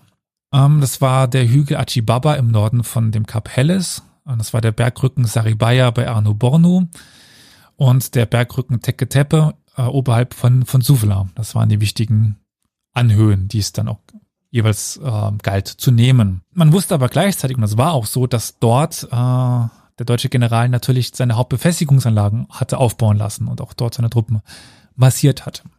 Hm, ganz kurze Frage, ja. was war denn dann der Plan? Dann hätten sie diese Halbinsel eingenommen im Idealfall, dann hätten sie immer noch die Dardanellen, wo von der anderen Seite auf sie geschossen wird. Ja, aber die Haupttruppen ähm, und die Hauptgeschütze standen ja auf der europäischen Seite der Dardanellen. Die hätten so. sie ja dann eingenommen und damit könnte man sich in Ruhe äh, durch die Dardanellen durcharbeiten. Mm, und mm, okay. äh, es gibt auch tatsächlich dann die äh, Begleitinvasion der asiatischen Seite und wenn dann das äh, offen ist, dann kann man dann ja durchfahren. Mm, okay, das ich dachte, die Hauptgeschütze äh, wären auf der asiatischen Seite gewesen. Nee, okay. Europäischen Seite. Das Osmanische Reich ist eigentlich ein europäisches Reich. Der Hauptort des Osmanischen Reichs war der Balkan. Äh, und Konstantinopel liegt auf der europäischen Seite. Und dahin war ja auch alles äh, irgendwie verbunden. Hamilton bereitete dann zwei Landungen vor. Also die Anzacs, die neuseeländischen und australischen Truppen, sollten in Aribornu landen. Das ist der Z-Strand. Die übrigen dann an der Spitze der Halbinsel in fünf Stränden S, V, W, X und Y. Und Ariborno wird dann auch als Anzac Cove beziehungsweise einfach Anzac bezeichnet. Und es gibt gleichzeitig ein Ablenkungsmanöver der Royal Navy bei Bulaya, also weiter im Norden, und eine französische Landung auf Kumkale, also auf der asiatischen Seite. Von dort sollten die Franzosen dann aber wieder zurückkommen, um dann erst einmal äh, auf, auf der europäischen Seite alles zu übernehmen. Ich sagte schon, dass es nicht mal Truppentransporter gab, also Landungsschiffe, also man benutzte alles irgendwie, was kleiner war, um da in Richtung Land zu kommen. Und teilweise benutzte man Segelschiffe mehr oder weniger oder irgendwelche Holzbarken, die dann durch Motorboote ans, Motorboote ans Land geschleppt worden sind. Und am V-Strand wurden zum Beispiel 2000 Mann durch ein Kohleschiff abgelagert, das eigentlich dazu da war, die, die Flotte mit neuer Kohle zu, zu versorgen. Das wurde dort auf Grund gesetzt, äh, ist also dort gestrandet. Man konnte dann dort, musste dann, weil es gab dort keinen Hafen. Also man konnte dort nicht irgendwie an den Steg dran fahren und aussteigen, sondern man setzte dieses Schiff deswegen auf äh, Sand und schnitt dann aus den Bordwänden Löcher raus, woraus man dann laufen konnte und dann eben an den Strand konnte. Aber das Schiff war da dadurch natürlich verloren. Und das wird auch wieder wichtig, wenn man das, wenn man die Leute wieder zurückbekommen will. Also die Schiffe teilweise musste man dort eben auf Land setzen, um überhaupt aus ihnen rauszukommen. Das erste Ziel war, der Brückenkopf bei Ariborno zu errichten und auch das Helles Cup zu besetzen. Also das sind jetzt die beiden Strände, die wichtig sind. Ariborno und das Helles Cup. Und wir befinden uns übrigens am Sonntag, dem 25. April. Ariborno war der am wenigsten gut erkundete Landungsstrand und von Klippen und Bergen umgeben. Also ganz kurzer Strand und dann geht's der direkt hoch. Man landete ja, ohne Zwischenfälle und wurde teilweise ja mit vereinzeltem Gewehrfeuer begrüßt, aber jetzt erstmal keine große Gegenwehr von osmanischer Seite. Man erwartete aber eigentlich einen leicht zugänglichen Strand, auf dem man zumindest ein paar Meter vorrücken konnte. So als ein Tageslicht kam, stellte man fest, sie waren am falschen Strand. Also eben nicht am Strand Z, sondern sie waren weiter nördlich gelandet das war so insofern gut, dass die Osmanen nicht dachten, dass dort irgendwas so dumm ist zu landen, weil sie da auf wenig Gegenwehr trafen, aber gleichzeitig, und das ist das Bild, was wir hier bei Twitch im Hintergrund haben, was das so ein bisschen darstellen soll, gleichzeitig hing man damit quasi an den Hängen äh, von Gebirgen, oder nicht von, von, von Gebirgen, von Anhöhen, und hatte jetzt keine Möglichkeit, irgendwie großen Lager aufzuschlagen oder irgendwo irgendwo hinzukommen. Oben standen die Osmanen teilweise dann und ja, man hing da eben in den Bergen drin. Und wisst ihr, wer oben auf den Bergkämmen stand, unter anderem? Also die Osmanen, aber wer war bei den Osmanen? Karl-Heinz Rummenigge. Ah, nee. Weiß nicht, Kühl Atatürk. Nein. Gehen. Also damals noch nicht Atatürk, also Mustafa Kemal. Ja, ja, klar, logisch. Also er schaffte es dann vor den anrennenden Anzacs, die eben diese Berge hochrannten, mhm. Äh, diese Kämme zu halten und damit die Anzacs in eine ziemlich verzwickte Situation zu bringen. Also die Zustände da müssen katastrophal ge gewesen sein. Mhm. Also von, von oben schießt man auf, auf sie drauf und sie haben eigentlich keine Unterstände, keinen Schutz. Das war ja Stein, also da war auch nichts mit Schützengräben oder sowas.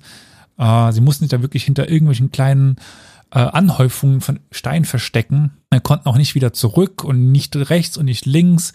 Also wir sind da wirklich innerhalb von wenigen Metern eingeschlossen worden. Und keine Artillerieunterstützung, weil die war ja eigentlich für woanders gedacht.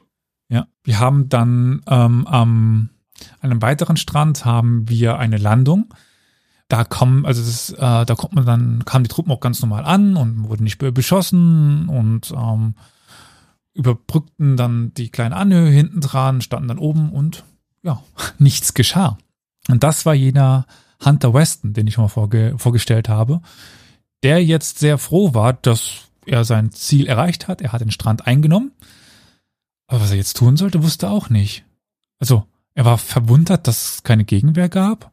Er bat dann den Kommandanten irgendwie noch um weitere Befehle, aber pff, ja, äh, man wartete jetzt tatsächlich. Also man dreht Däumchen, währenddem zum Beispiel weiter äh, links Anzac, die, ähm, die Neuseeländer und die, äh, die Australier starben und weiter rechts an den SVW und X-Stränden äh, auch ja, man unter Feuer ge genommen worden ist. Und irgendwie in der Mitte zwischen den ganzen beiden drehte man ein Däumchen. Die anderen Strände konnten im Großen genommen werden, aber unter ja, Feuer der Osmanen, Maschinengewehrfeuer zum Beispiel, Artilleriefeuer. Aber wenn man dann am Ende des, des Tages mal ganz kurz sich ein Bild macht, dann ist es so, dass Anzac Cove, ja, man hängt es dort in den Bergen fest auf einem, ja, ein Kilometer mal ein, ein Kilometer Raum so ungefähr. Dann in der Mitte hat man diese nichtstuenden Truppen, die überraschend da irgendwie einen Strand eingenommen haben, wo keine Osmanen waren. Und am Kap Helles hatte man dann ähm, ja unter Feuer, aber man hatte dann die diese Spitze der Dardanellen einnehmen können. Wie ging es jetzt weiter? Ja, man musste ja diese Strände irgendwie verbinden. Und dazu war es wichtig, den Berg, der im Hintergrund war, einzunehmen und auch das Dorf. Das Dorf ist Kritia, noch aus dem Griechischen, ähm, heißt vielleicht mittlerweile auch ein bisschen anders. Ist auch nicht mehr äh, Gallipoli, sondern es ist, wie, wie Flo hieß es? Galibolu? Genau, also heißt wahrscheinlich Kritia auch mittlerweile anders. Ja, an den Hängen dann dieses Achibaba. Also Achibaba war der Berg äh, hinter Kritia, hinter diesem Ort. Und Achibaba war jetzt der zentrale Hügel, der eingenommen werden musste, weil von dort aus konnten die äh, angesprochene Artillerie, äh, die Haubitzen der Osmanen konnte weiter die ähm, alliierten Truppen unter Feuer nehmen. Jetzt ist ja, ja ein Tag der Invasion vergangen. Man hatte aber schon 10.000 Mann verloren. Nicht alle tot. Also da gibt, da zählen auch die, die, die Verwundeten zu. Aber im Grunde genommen hatte man über 10.000 Mann jetzt schon verloren. Und man verstand, dass man erstmal gar nicht in der Lage war, eine Offensive zu führen. Weil ganz viele verwundet, ganz viele tot. Dann musste man jetzt irgendwie die Wasser und Vorräte überhaupt an den Strand bringen. Ich sagte schon, es gab eigentlich keine Transportschiffe. Das waren irgendwelche Hilfsbaracken, die man, also Hilfsschiffe, die man da sich zusammen ge gezimmert hatte, mehr oder weniger. Also man war überhaupt nicht in der Lage vorzurücken. Deswegen erst einmal einstellen der Offensiven. Was aber für Cove heißt, die waren weiter dort in dieser Situation.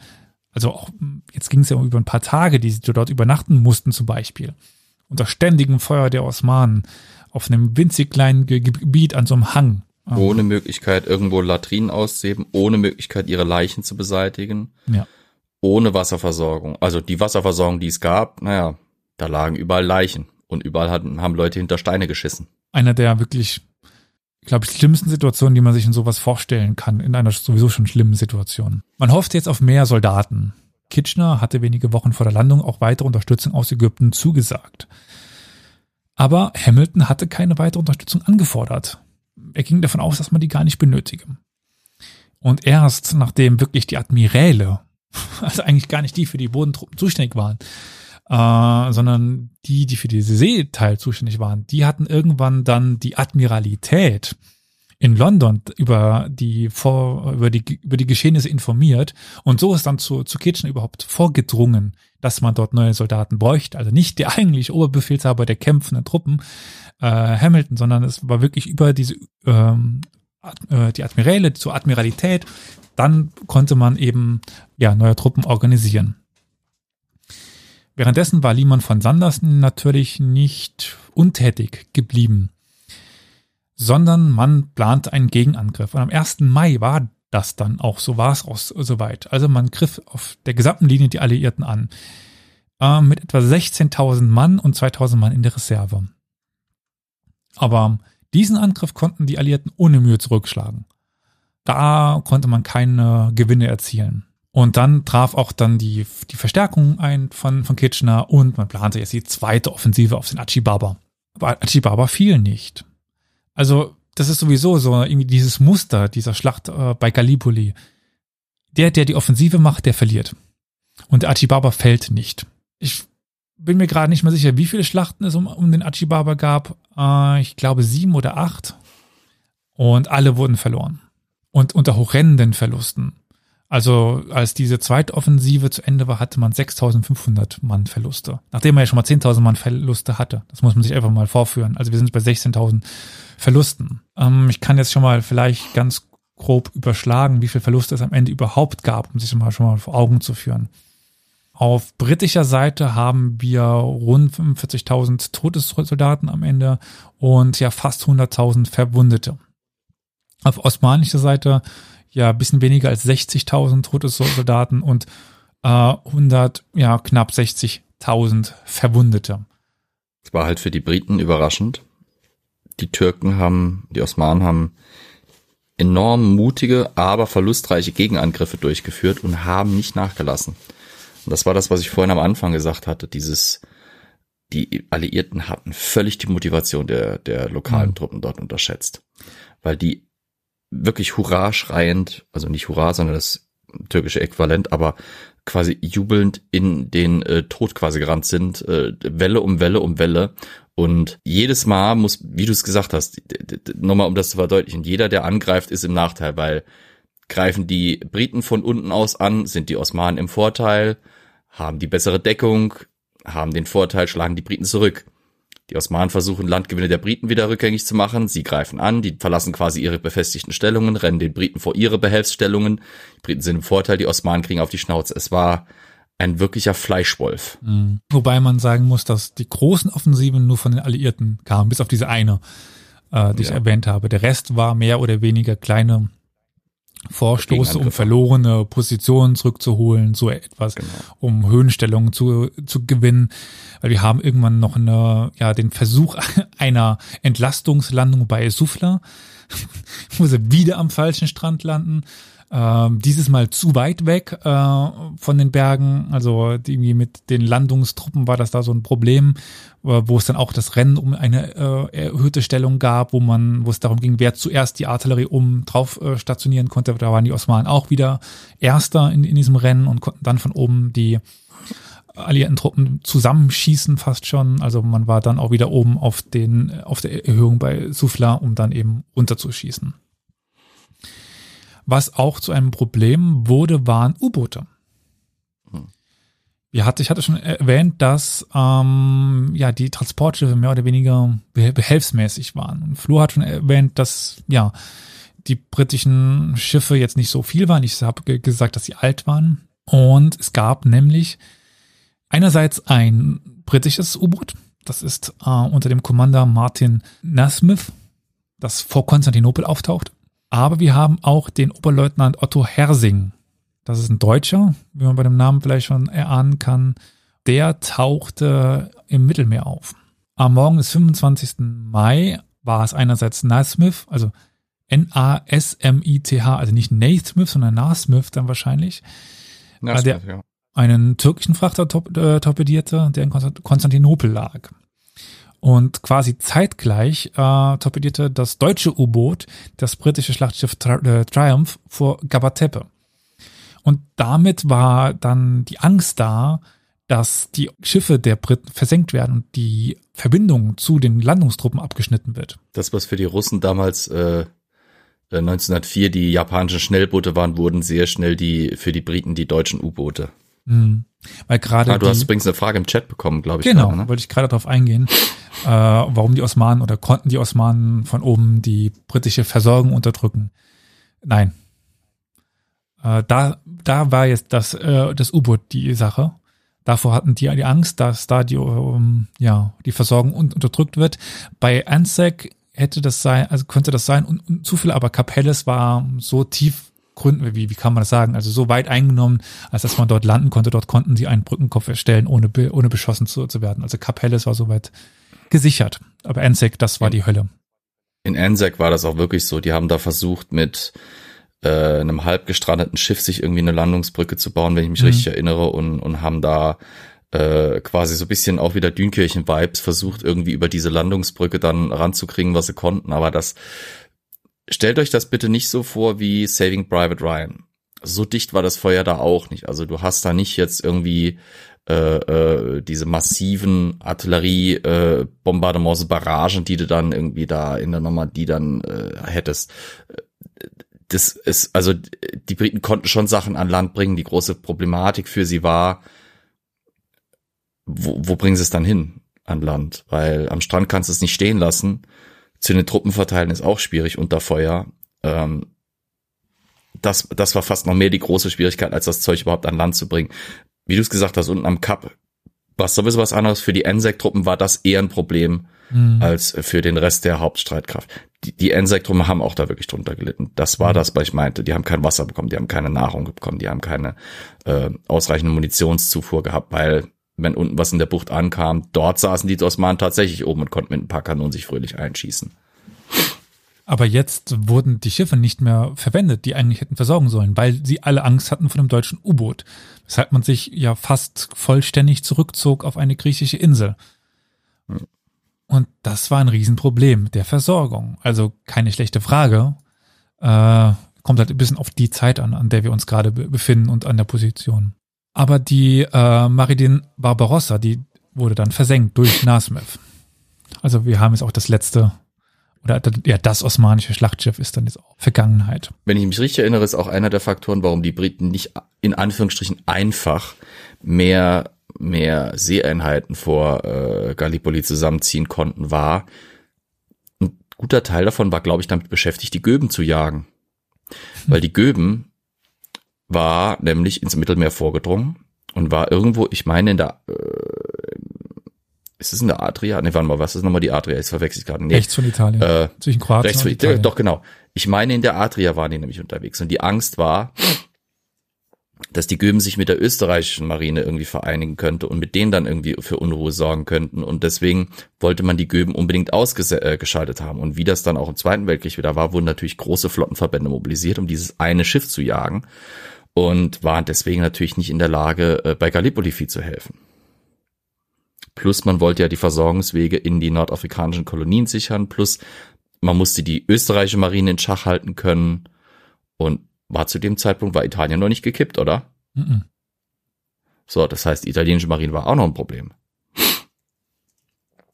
Also, die Briten hatten nicht so viel vor Ort und konnten auch nicht so, sich so viel aus dem Hut zaubern ohne dabei wieder anderes Wichtiges zu entblößen.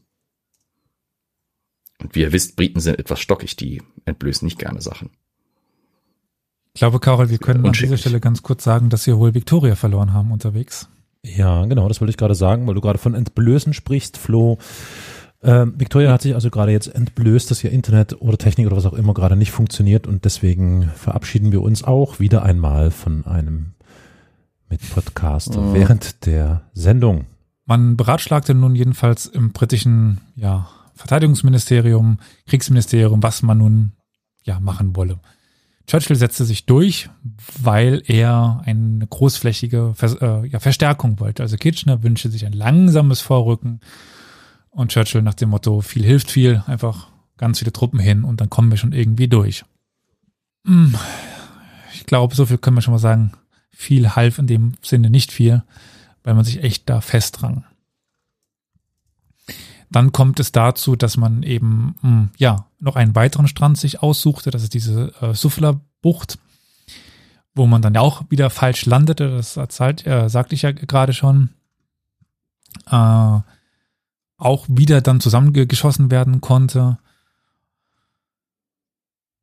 Ich überlege gerade, ob es noch irgendwas Wichtiges von den Ereignissen gibt, aber im Grunde genommen hatte man sich jetzt mehr oder weniger fest gerannt, fest. Wo sind wir denn gerade datumstechnisch? Äh, wir befinden uns, ich guck mal gerade, ob in meinen Notizen irgendwo was steht von Zeitpunkten. Äh, ja, im Juli und August. Also Sufla war ja August. Ja, ja. Und äh, auch Sufla war ein Misserfolg. Ich könnte jetzt auf jede Erstürmung und Rückeroberung von irgendwelchen Anhöhen zurückgehen. Es gibt ja zum Beispiel den, den Chocolate Hill. Äh, aber ich denke, das mm. führt jetzt auch an dieser Stelle zu weit. Yummy, yummy. ja. Es gibt, für, ah, ah, eine Sache kann ich noch erzählen. Das wollt ihr niemals annehmen. Es gibt nämlich das, ähm, Flo, du musst ja wieder helfen, wenn er so in den Rang, in diesen ähm, Regimentsbezeichnungen 1-5 oder 5 steht. First, Fifth? Wie, wie kann man was? das sagen? Wie rum jetzt was? 1 Querstrich 5, 5 oder also 1 slash 5. Und was dann weiter? Regiment Company? Norfolk was? Regiment. Ah, die erste Kompanie des fünften Norfolk Regiments. Genau, danke. Die verschwand spurlos während der Kämpfe. Weggezaubert. Und John Hamilton schrieb in einer Depesche von einer sehr mysteriösen Sache.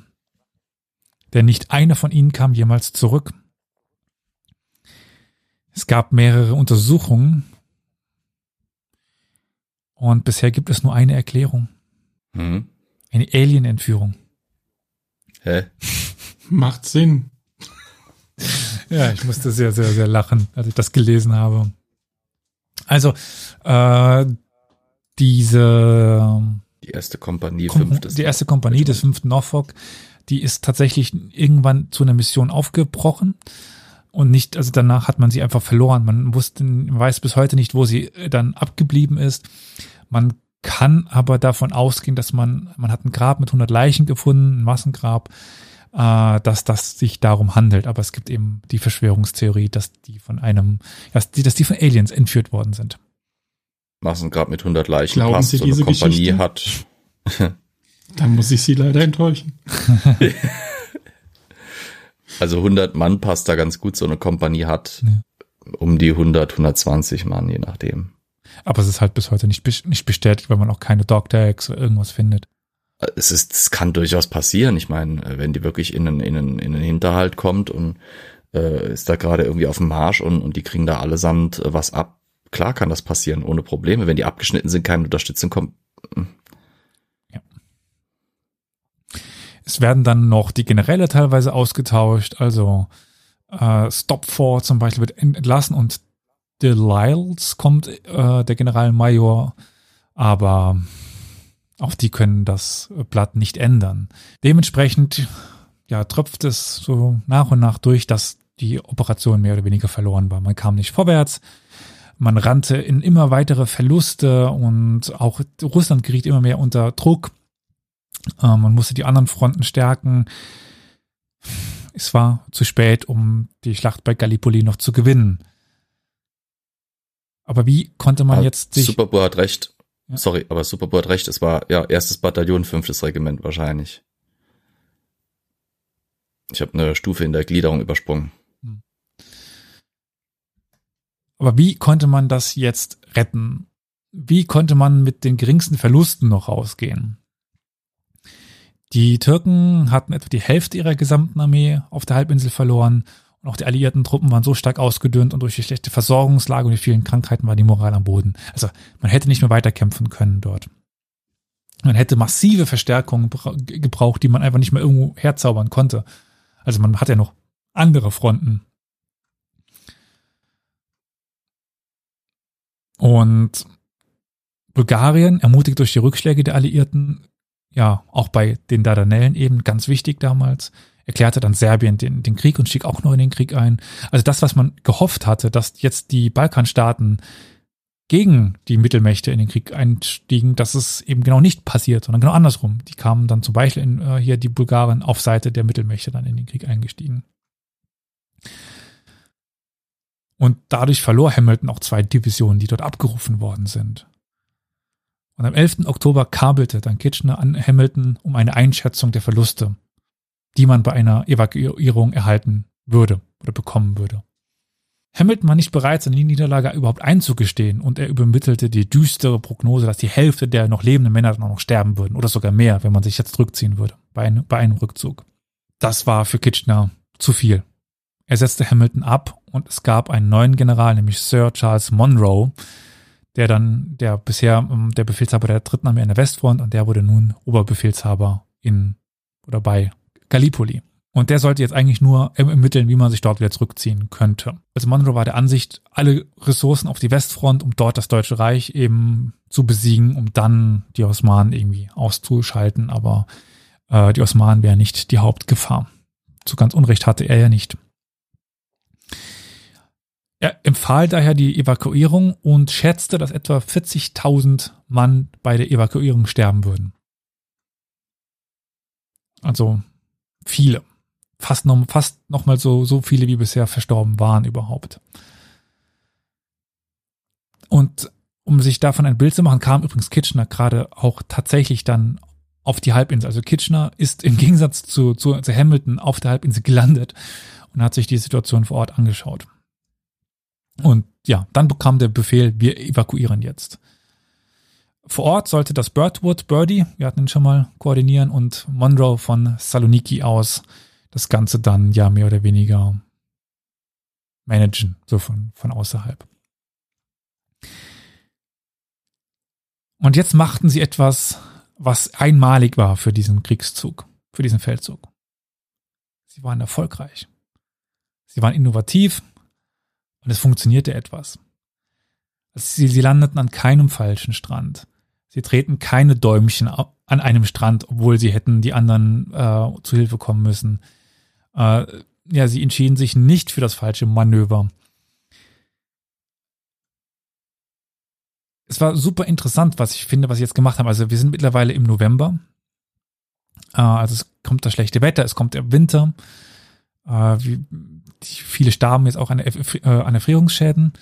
Aber was sie gemacht haben, ist, dass sie einerseits die äh, Truppen nachts evakuierten und dass sie Selbstschussanlagen bauten. Also sie hatten Maschinengewehre, die zum Beispiel über so ein Wassertropfsystem äh, schossen, weshalb die Osmanen annahmen, dass die äh, alliierten Truppen noch da wären. Und so konnte man bis zum Morgen des 18. Dezembers ja mehr als die Hälfte der, der Truppen quasi ohne Verluste überhaupt abziehen. Und am Ende starben bei dem Rückzug wirklich ja nur eine Handvoll Soldaten überhaupt. Das war einer der, man könnte jetzt sagen, erfolgreichsten Rückzüge, die es jemals so gab in der Militärgeschichte. Dafür, was äh, ja veranschlagt worden ist. Also selbst der Befehlshaber sagte, wir werden 40.000 Mann verlieren bei dem Rückzug. Und es starben halt wirklich ein paar Handvoll. Wenn ihr ein erfolgreicher, eine noch erfolgreichere Evakuierungsmission hören wollt, schaut euch unsere Dünkirchen-Folge an.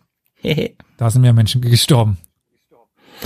Ja, aber auch äh, von den von den äh, Mengen, um die es gegangen ist und die evakuiert wurden, Ja. waren das ja nochmal ganz andere Hausnummern. Ja, ja, ja. Ich weiß gar nicht, wie viel waren denn, ich muss mich gerade nochmal erinnern, wie viel waren denn insgesamt auf der äh, Halbinsel dann stationiert? Was jetzt mit Sitz in, in Gallipoli? Ja, wir hatten da ja schon mal so 150.000 Mann. Mm, Ja, und fast das doppelte, anderthalbfache ist, ist aus äh, Dünkirchen rausgeholt worden. Also ja, 150.000 Mann ist auch nicht wenig, würde ich mal so behaupten. Ja. Damit ist quasi diese Schlacht zu Ende. Also relativ unspektakulär, könnte man fast sagen. Einem doch leisen Rückzug dafür, wie lange. Also die Schlacht ist nicht unspektakulär. Unspektakulär, der Rückzug ist so an, an sich, was das Schlachtengeschehen angeht, relativ unspektakulär. Man hatte insgesamt mehr als eine Million Mann eingesetzt. Es in wechselnden Ver- Verhältnissen. Also die waren nicht alle gleichzeitig auf der Halbinsel, sondern äh, man wurde ausgetauscht. Rund die Hälfte war tot, verwundet oder in Gefangenschaft geraten. Die türkischen Verluste waren noch höher. Äh, und Gallipoli zerstörte den Ruf vieler. Also Kitchener zum Beispiel. Ja, dessen Ruf wurde ein bisschen gerettet dadurch, dass er dann ertrunken ist auf der HMS äh, Hampshire. Äh, und natürlich Winston Churchill. Liemann von Sanders war ja weiterhin der Oberbefehlshaber der türkischen Truppen, war noch erfolgreich, bis er dann 1918 von Allenby besiegt worden ist. Enver Pascha ging nach dem, nach dem Zusammenbruch von 1918 des Osmanischen Reichs dann ins Exil und starb 1922 im Kampf in Turkestan. Winston Churchill konnte seinen Ruf dann mehr oder weniger herstellen und kehrte dann 1917 in die Regierung zurück. Er ist ja kurzzeitig dann zurückgetreten. Ja. Mustafa Kemal stieg dann endgültig zum Vater der Türken auf, zu Atatürk. Und insbesondere in Neuseeland und in Australien spielt die Schlacht bei, Galli äh, bei Gallipoli bis heute eine sehr, sehr, sehr wichtige Rolle. Und der 25. April, der Tag der Landung, wird dort immer noch als Anzac Day gefeiert und ist einer der wichtigsten Feiertage überhaupt. Um, ähm, und wir haben halt Orte wie Anzac Cove, Lone Pine, Le Lancaster Landing und so weiter, die sind alle dort in die, ja, die kennt dort jeder im Endeffekt. Das war für die Nationalwerdung und Nationalbildung der beiden Staaten absolut eines der Eckdaten. Mhm. Weil jetzt, da, das war halt der Punkt, wo sie nicht nur als äh, untergeordnete Kolonien auftraten, sondern es, war, es waren immer noch weiter Kolonien, aber es waren Kolonien mit einem neuen Selbstbewusstsein. Mhm. Sie hatten was beigetragen, sie hatten ihren Beitrag geleistet, sie hatten ihren Blutzoll für das Empire erbracht. Und das sehr mutig und, und also die, äh, die Taten, die da vollbracht wurden, die, der Mut der Australier und der Neuseeländer wurde wirklich von allen Seiten sehr respektiert. Um es vielleicht jetzt nochmal ganz kurz zu, zusammenzufassen, also wir hatten eben den Kriegseintritt der Osmanen auf deutscher Seite, dann den Plan der Entente, der, der Alliierten, bei Gallipoli zu, ähm, ja, zu landen. Dann zuerst diesen Versuch des Durchbruchs mit der Marine, der dann schiefgelaufen ist, dann die Landung an mehreren Stränden, wobei man halt meistens falsch gelandet ist. Äh, dann ja die ganzen falschen Entscheidungen habe ich jetzt mal größtenteils weggelassen. Also wenn man, wenn es ging darum, einen Berg zu stürmen, war es meistens zu spät, wo man sich dazu entschieden hat, oder man wartete eben an einer Stelle, statt vorzustoßen ähm, oder einen Umfassungsangriff zu machen, wie es zum Beispiel an diesem Strand von, von äh, Weston Hunter äh, pass, äh, passiert ist. Man hatte Anzac Cove, was ein unglaubliches Blutbad war, weil man in, ja, an so einem Hang da wirklich fest saß äh, Tage, Wochen, Monate lang. Also die ganze Operation ging ja von März bis Dezember im Endeffekt. Äh, man konnte nirgendwo vorstoßen. Diese Achibaba, dieser, ja, die, dieser Berg hinter äh, Kritium, der wirklich oft versucht wurde zu, zu nehmen. Man wurde immer wieder zurückgeworfen. Man war ein paar Mal knapp vom, vom Gipfel und musste dann doch wieder aufhören zu, zu kämpfen, teilweise weil es Nacht wurde, weil man so viele Menschen verloren hatte. Es war ein unglaublich hoher Blutzoll, gerade eben auf Anzac-Seite. Also die meisten Menschen, die dort verstorben sind, waren Kolonialtruppen. Keine Briten oder Franzosen, also auf beiden Seiten mehr die, die Kolonialtruppen. Auch viele Inder übrigens. Viele Inder, Pakistanis, gut zu der Zeit Inder. Ja. Äh, ja, und dann irgendwann die Erkenntnis, dass man sich eben nicht halten kann dort oder beziehungsweise nicht vorrücken kann und dass, die, dass der Blutzoll zu hoch ist. Und dann aber die sehr erfolgreiche Evakuierung mit zum Beispiel diesen Erfindungen dieser Selbstschussanlagen, wo wir aber schon mal bei, bei Erfindungen sind. Ähm, was ich auch super interessant fand, der Mörser. Also nicht, nicht das große mhm. Ding, so ein, sondern so, so ein kleiner Handmörser. Äh, war was spektakulär Neues zu, zu dieser Zeit. Wie das klingt, ey, kleiner Handmörser. Mhm. Herzlich willkommen bei Wir kochen heute. Man nehme einen mhm. Handmörser und Gott. Ja, nee, schon klar. Ich meine, wenn man also, eine Chilischote halt da drin zerreibt, dann kommt auch ziemlich viel Bums raus, aber hm. es ist schon erstaunlich, ne? Also gerade das der der militärische Komplex, wie es ja so schön heißt, ähm, ist nicht umsonst ähnlich wie die Pornoindustrie ein Innovationsmotor gewesen, ne? Ja. Schon. Nirgendwo ist der Mensch so clever und einfallsreich, wie wenn es darum geht, anderen Menschen Schaden und Leid zuzufügen. Ja. Also, ja, das denke ich war nochmal die ganz kurze Zusammenfassung dieser doch etwas äh, längeren äh, Situation, wo man noch ganz viel äh, lesen kann und äh, sich noch sehr ins Detail damit äh, beschäftigen kann, weil es halt im Grunde genommen ganz, ganz viele Schlachten waren. Äh, nicht nur eine, sondern eben, ich glaube insgesamt über zehn Schlachten. Immer wieder faszinierend, was alles schief gehen kann. äh, vor allem, wenn man dann, wie Flo ja erwähnt hat, bedenkt, dass man sich ja nur die Unterlagen von acht Jahre vorher oder was sagtest du, hätte angucken mhm. müssen, um die Situation zumindest ja. etwas besser einzuschätzen. Es gab aber auch genug Situationen, wo es, wo man es hätte wieder hinbekommen können. Also wäre Winston, mhm. Winston Hunter, Hunter Winston, wie immer hieß, äh, vorgestoßen zum Beispiel, hätte Cap Helles viel schneller eingenommen werden können unter einem viel geringeren Blutzoll. Mhm. Äh, Atibaba stand ein paar Mal vor der Kapitulation, wo dann irgendwelche Nicklichkeiten zwischen irgendwelchen Generälen und Leutnants und so weiter dazu geführt hat, dass man nicht voranschritt.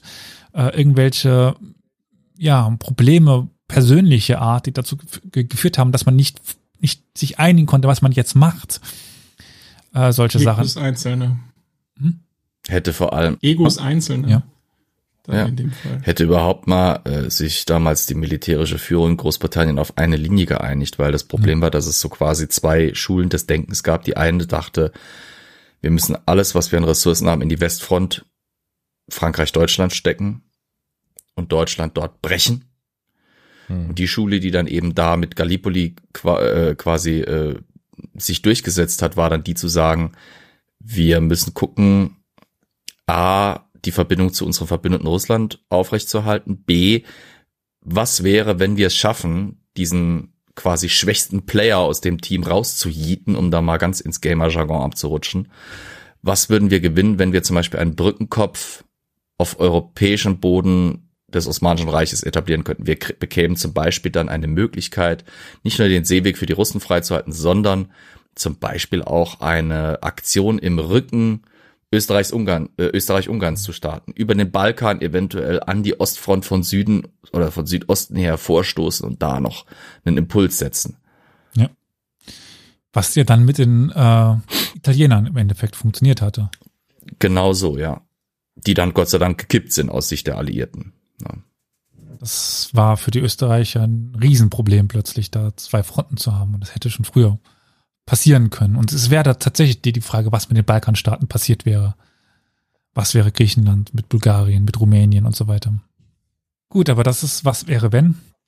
Sicher ist, mhm. dass das nicht funktioniert hat und dass der Krieg noch einige Jahre ging. Mhm. Das Osmanische Reich Im dann Chat ist noch eine Frage. Genau, das Osmanische Reich vor allen Dingen, ich komme gleich zu, dass das Osmanische Reich dann vor allen Dingen von Ägypten aus bekämpft worden ist. Oh, und dann ja Syrien und so weiter. Wie es dann auch im Zweiten Weltkrieg dann war. Äh, also das italienische Reich dann mehr oder weniger dort. Wie dem auch immer sei, da kam noch die, die Frage, wie sehr Winston Churchills Ruf beeinträchtigt war dadurch, wann er sich rehabilitieren, rehabilitieren konnte. Ich meine, das war was, was ihm noch lange nachhing, oder Flo? Also äh, ja, die kurze Antwort ist lange. Ja. Lange. Also äh, Winston Churchill blieb hoch umstritten bis im Zweiten Weltkrieg. Äh, er, er ist ja zurück in die Politik gekehrt, aber er hat nicht äh, der Winston Churchill, wie wir ihn später kennen, funktionierte erst nachdem er sich von der Gallipoli-Sache mehr oder weniger erholt hatte und nachdem er sich so positioniert hatte, als dass er derjenige war, der von vornherein im Nachkriegseuropa sich nichts vorhat machen lassen. Er war derjenige, der von vornherein gesagt hat, das mit dem Hitler, das geht nicht gut. Mhm. In der britischen Politik, während das Appeasement, das die offizielle Linie war, durchgehalten wurde, war er derjenige, der halt hinten dran gesessen hat, das da geht in die Hose. Der bescheißt uns vorne bis hinten unter den Voraussetzungen und dadurch, dass er sich da dann eben als derjenige mit dem richtigen Durchblick erwiesen hat, unter dem ein, äh, unter der Voraussetzung, dass die britische Appeasement-Politik krachend gescheitert ist und dann der Zweite Weltkrieg ausbrach. Erst darunter konnte er sich aus meiner Sicht und aus dem, was ich bisher so aus der Sekundärliteratur immer wieder kanonmäßig lesen konnte, wirklich frei machen. Gallipoli haben ihm Kritiker noch bis zu, bis zu seinem Tode immer wieder versucht anzulasten. Nur ja. bis dahin hat er halt sich einfach durch so viele auch wieder Verweis auf die Dünkirchen-Folge, allein die andere Ansprache nach Dünkirchen, äh, hat er sich so dermaßen viel Ruhm erworben, dass Gallipoli quasi dagegen erblasste, verblasste. Er war ja auch noch jung zu dem Zeitpunkt. Er war ja, glaube ich, war er überhaupt schon 30 zu dem Zeitpunkt? Ich glaube nicht, nee. Ne? Müsste man ausrechnen. Ich bin nicht gut in Mathe. Ja, ich, ich weiß jetzt auch gerade nicht auswendig, wann er geboren war, aber es er war ja noch ein junger heute, Kerl. Es gehört bis heute zum Leben von Winston Churchill. Aber es ist, hat halt nicht mehr, steht nicht mal an erster Stelle. Das hat der Zweite Weltkrieg geschafft, dass es eben jetzt mehr oder weniger weiter nach hinten gerutscht ist. Es gibt auch diejenigen, die sogar sagen, dass und da ist es wiederum spannend, dass wir gerade als, dass wir als letzte Schlachtenfolge, die Elias und ich gemacht haben, Dünkirchen hatten, dass das auch unter dem Eindruck von Gallipoli sein Engagement bei Dünkirchen und dass wir holen daraus, was rauszuholen geht, ähm, so bedeutend war. Und, und umso bedeutender ist es auch, dass er es geschafft hat, mit dem Erfolg von Dünkirchen und seiner Rede da nochmal was abzuwenden, weil es gab nämlich auch schon welche, wo gesagt haben, ah, guck mal da, hm, schön, das zweite Gallipoli, na, super, danke. Das kommt davon, wenn man auf Churchill hört, ne?